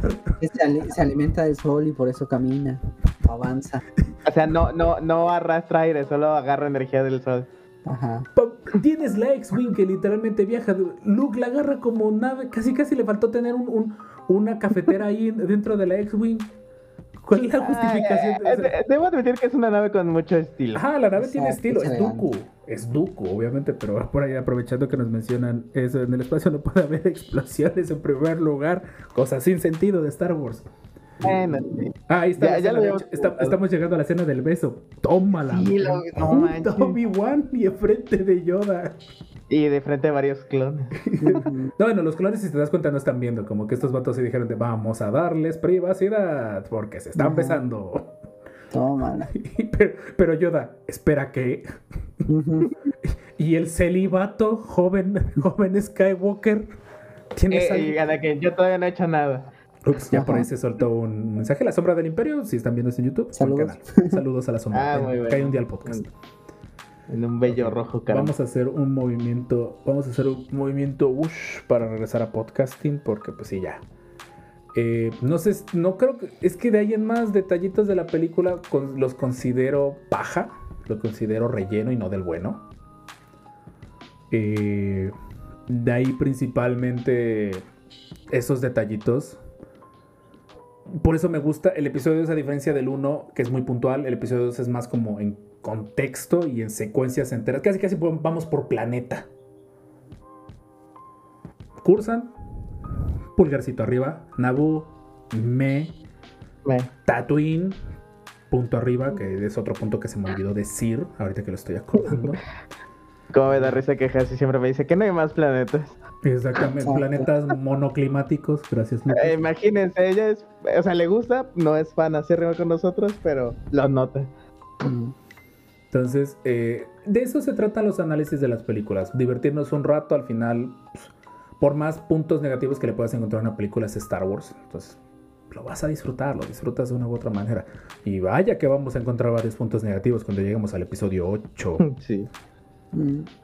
Directamente de leyes. Dato curioso, sí, cierto. Cursan era mencionado, creo que en un juego de rol, si mal no me acuerdo. Sí. O en un cómic, creo que es en un juego de rol. Un que juego de rol. Cursant. Mm. Sí. Por ahí estamos interactuando con el chat. Gracias, JP, por estar hoy el día con nosotros en nuestro Sí. no planeado en vivo. Y los que están escuchando el podcast también, es, gracias por, por estar. En la trilogía de Tron también, sí, cierto. Pero creo que era en un juego de rol por ahí en Tron. Vamos a investigarlo bien. Oigan, creo que acaba de salir un anuncio de una hot toy Wow. Ok. Ma- de Luke Skywalker. Ahorita la mando al grupo. Mañana en TikTok, de hecho no tardando se va a apagar mi celular. Mañana en TikTok sale el- esta semana en Star Wars, que es el que yo el recopilatorio semanal express para TikTok. Que por, Cool. te- por ahí JP te invitamos a que nos sigas porque pues, estamos sacando cápsulas de un minutito. Entonces, si no tienes TikTok, es buen momento de que lo tengas. wow, está muy genial. Ya hablaremos de. Ah, aguanta, es que si no. Oigan, no comentamos, bueno, no sé si supieron, ¿recuerdan el chico que hizo una mejora al CGI del Mandalorian, del último episodio? Ah, sí, cierto, al de Luke. Eh, Ajá, que ese lo lo guardamos para la contrató. próxima semana. Mejor. Ah, ok. Sí, sí está muy chido. Yo vi el, eh, sí vi el video completo de cómo lo mejoraron. Porque sí, sin querer ya nos fuimos, ya nos prolongamos. Este episodio va a quedar largo. De hecho, ya va para dos Ah, horas. caray. Wow. Sin querer, quedó largo. Pero pues la verdad se hizo con cariñito. La verdad, pues, creo que los análisis de las películas se merecen sus dos horitas. que, que de todas maneras es una ventaja que, que el podcast se puede adelantar. Entonces, pues a lo mejor valdría la pena agregar un audio al principio de a partir de tal minuto está el holocron si quieres ir directamente al holocron. Eh, para los que, nos han- los que estuvieron eh, en Twitch, muchas gracias. Por ahí les mandamos un saludo a JP Axel, eh, que nos estuvieron por ahí mandando mensajitos y todo eso. JP siempre sacas temas de conversación bien locos. Ya te pas- nos pasó en el en vivo de, de Republic Commando, que también te la rifaste con varios de esos mensajes. Gracias, hermano descanonizado. Sí. Este episodio va para ti. Eh, y disculpa por el, por el clickbait que pusimos de Halo Infinite. Sí estuvimos jugando Halo Infinite. Pero pues eso fue el viernes. Entonces, y lo de... Ahora sí la frase del día, Richard. No debí cerrar. No, esa cosa. no debí cerrar eso. Pero salió bien, ¿eh? Sí, sin querer salió bien. Pues literalmente de eso se trata nuestro podcast. Tratar de... No nada más de decir cosas que, que ya saben que están en las historias o hablar de eso. Simplemente tratar de, de serio generar un debate sano, no tóxico y divertirnos y hacer chistes malos y tratar de sentirnos estando peros por un momento de Star Wars. Por un breve y minúsculo momento. Eh, ¿Alguien más, algo más que quiera agregar, ag- agregar, agregar? Sigo inventando palabras hoy. Agregar a alguien. No, solo compartes el video que luego puedes pasar. Va. Mm, Va. Y pues bueno, eh, nos vamos despidiendo porque pues tenemos que empezar a subir esto y empezar la edición y todo eso. Gracias de nuevo a los que estuvieron en Twitch apoyándonos. Gracias de nuevo a Gracias, los que nos- saludos. a los Gracias, que nos ven en YouTube, a los que nos regalan su suscripción. De hecho, para estas alturas, suscríbete y activa la campanita. Contenido semanal, siempre. Eso es seguro que siempre vas a tener un video de nosotros en YouTube por si quieres algo de fondo. Wow, y no se sintió, sí se sintió bien rápido. Ya van a dar medianoche, ni lo sentí. Mm, Eh, ¿Qué otra cosa? Pues no. Nosotros, eh, pues, nosotros fuimos los descanonizados. Solo Cron hecho podcast. Estuvieron detrás de los micrófonos el Master Jorge, el Master Richard, que no lo pueden ver en este instante por cuestiones de red, y un servidor, Samurai de la ansiedad. el Samurai de la Ansiedad, el Master Rob. Recuerden seguirnos en Facebook, eh, en Instagram, pero si nos pueden apoyar un montón siguiéndonos en TikTok y en Twitch, se los agradeceremos un montón. Así es. La verdad, ha sido un viaje increíble lo, todo lo de TikTok. Yo no creía que se podía crecer tan rápido y pues hay muchos mensajillos por ahí que les conviene ver en TikTok. Así que bueno, en fin, ya, suficiente. Lejos de sentirnos influencers. Vámonos, calculemos el salto hiperespacial y nos vemos la próxima semana con otro locron más. No nos queda, en serio, más que decir que me equivoqué de nuevo de botón. This is the way. This is the way. This is the way. This is the way.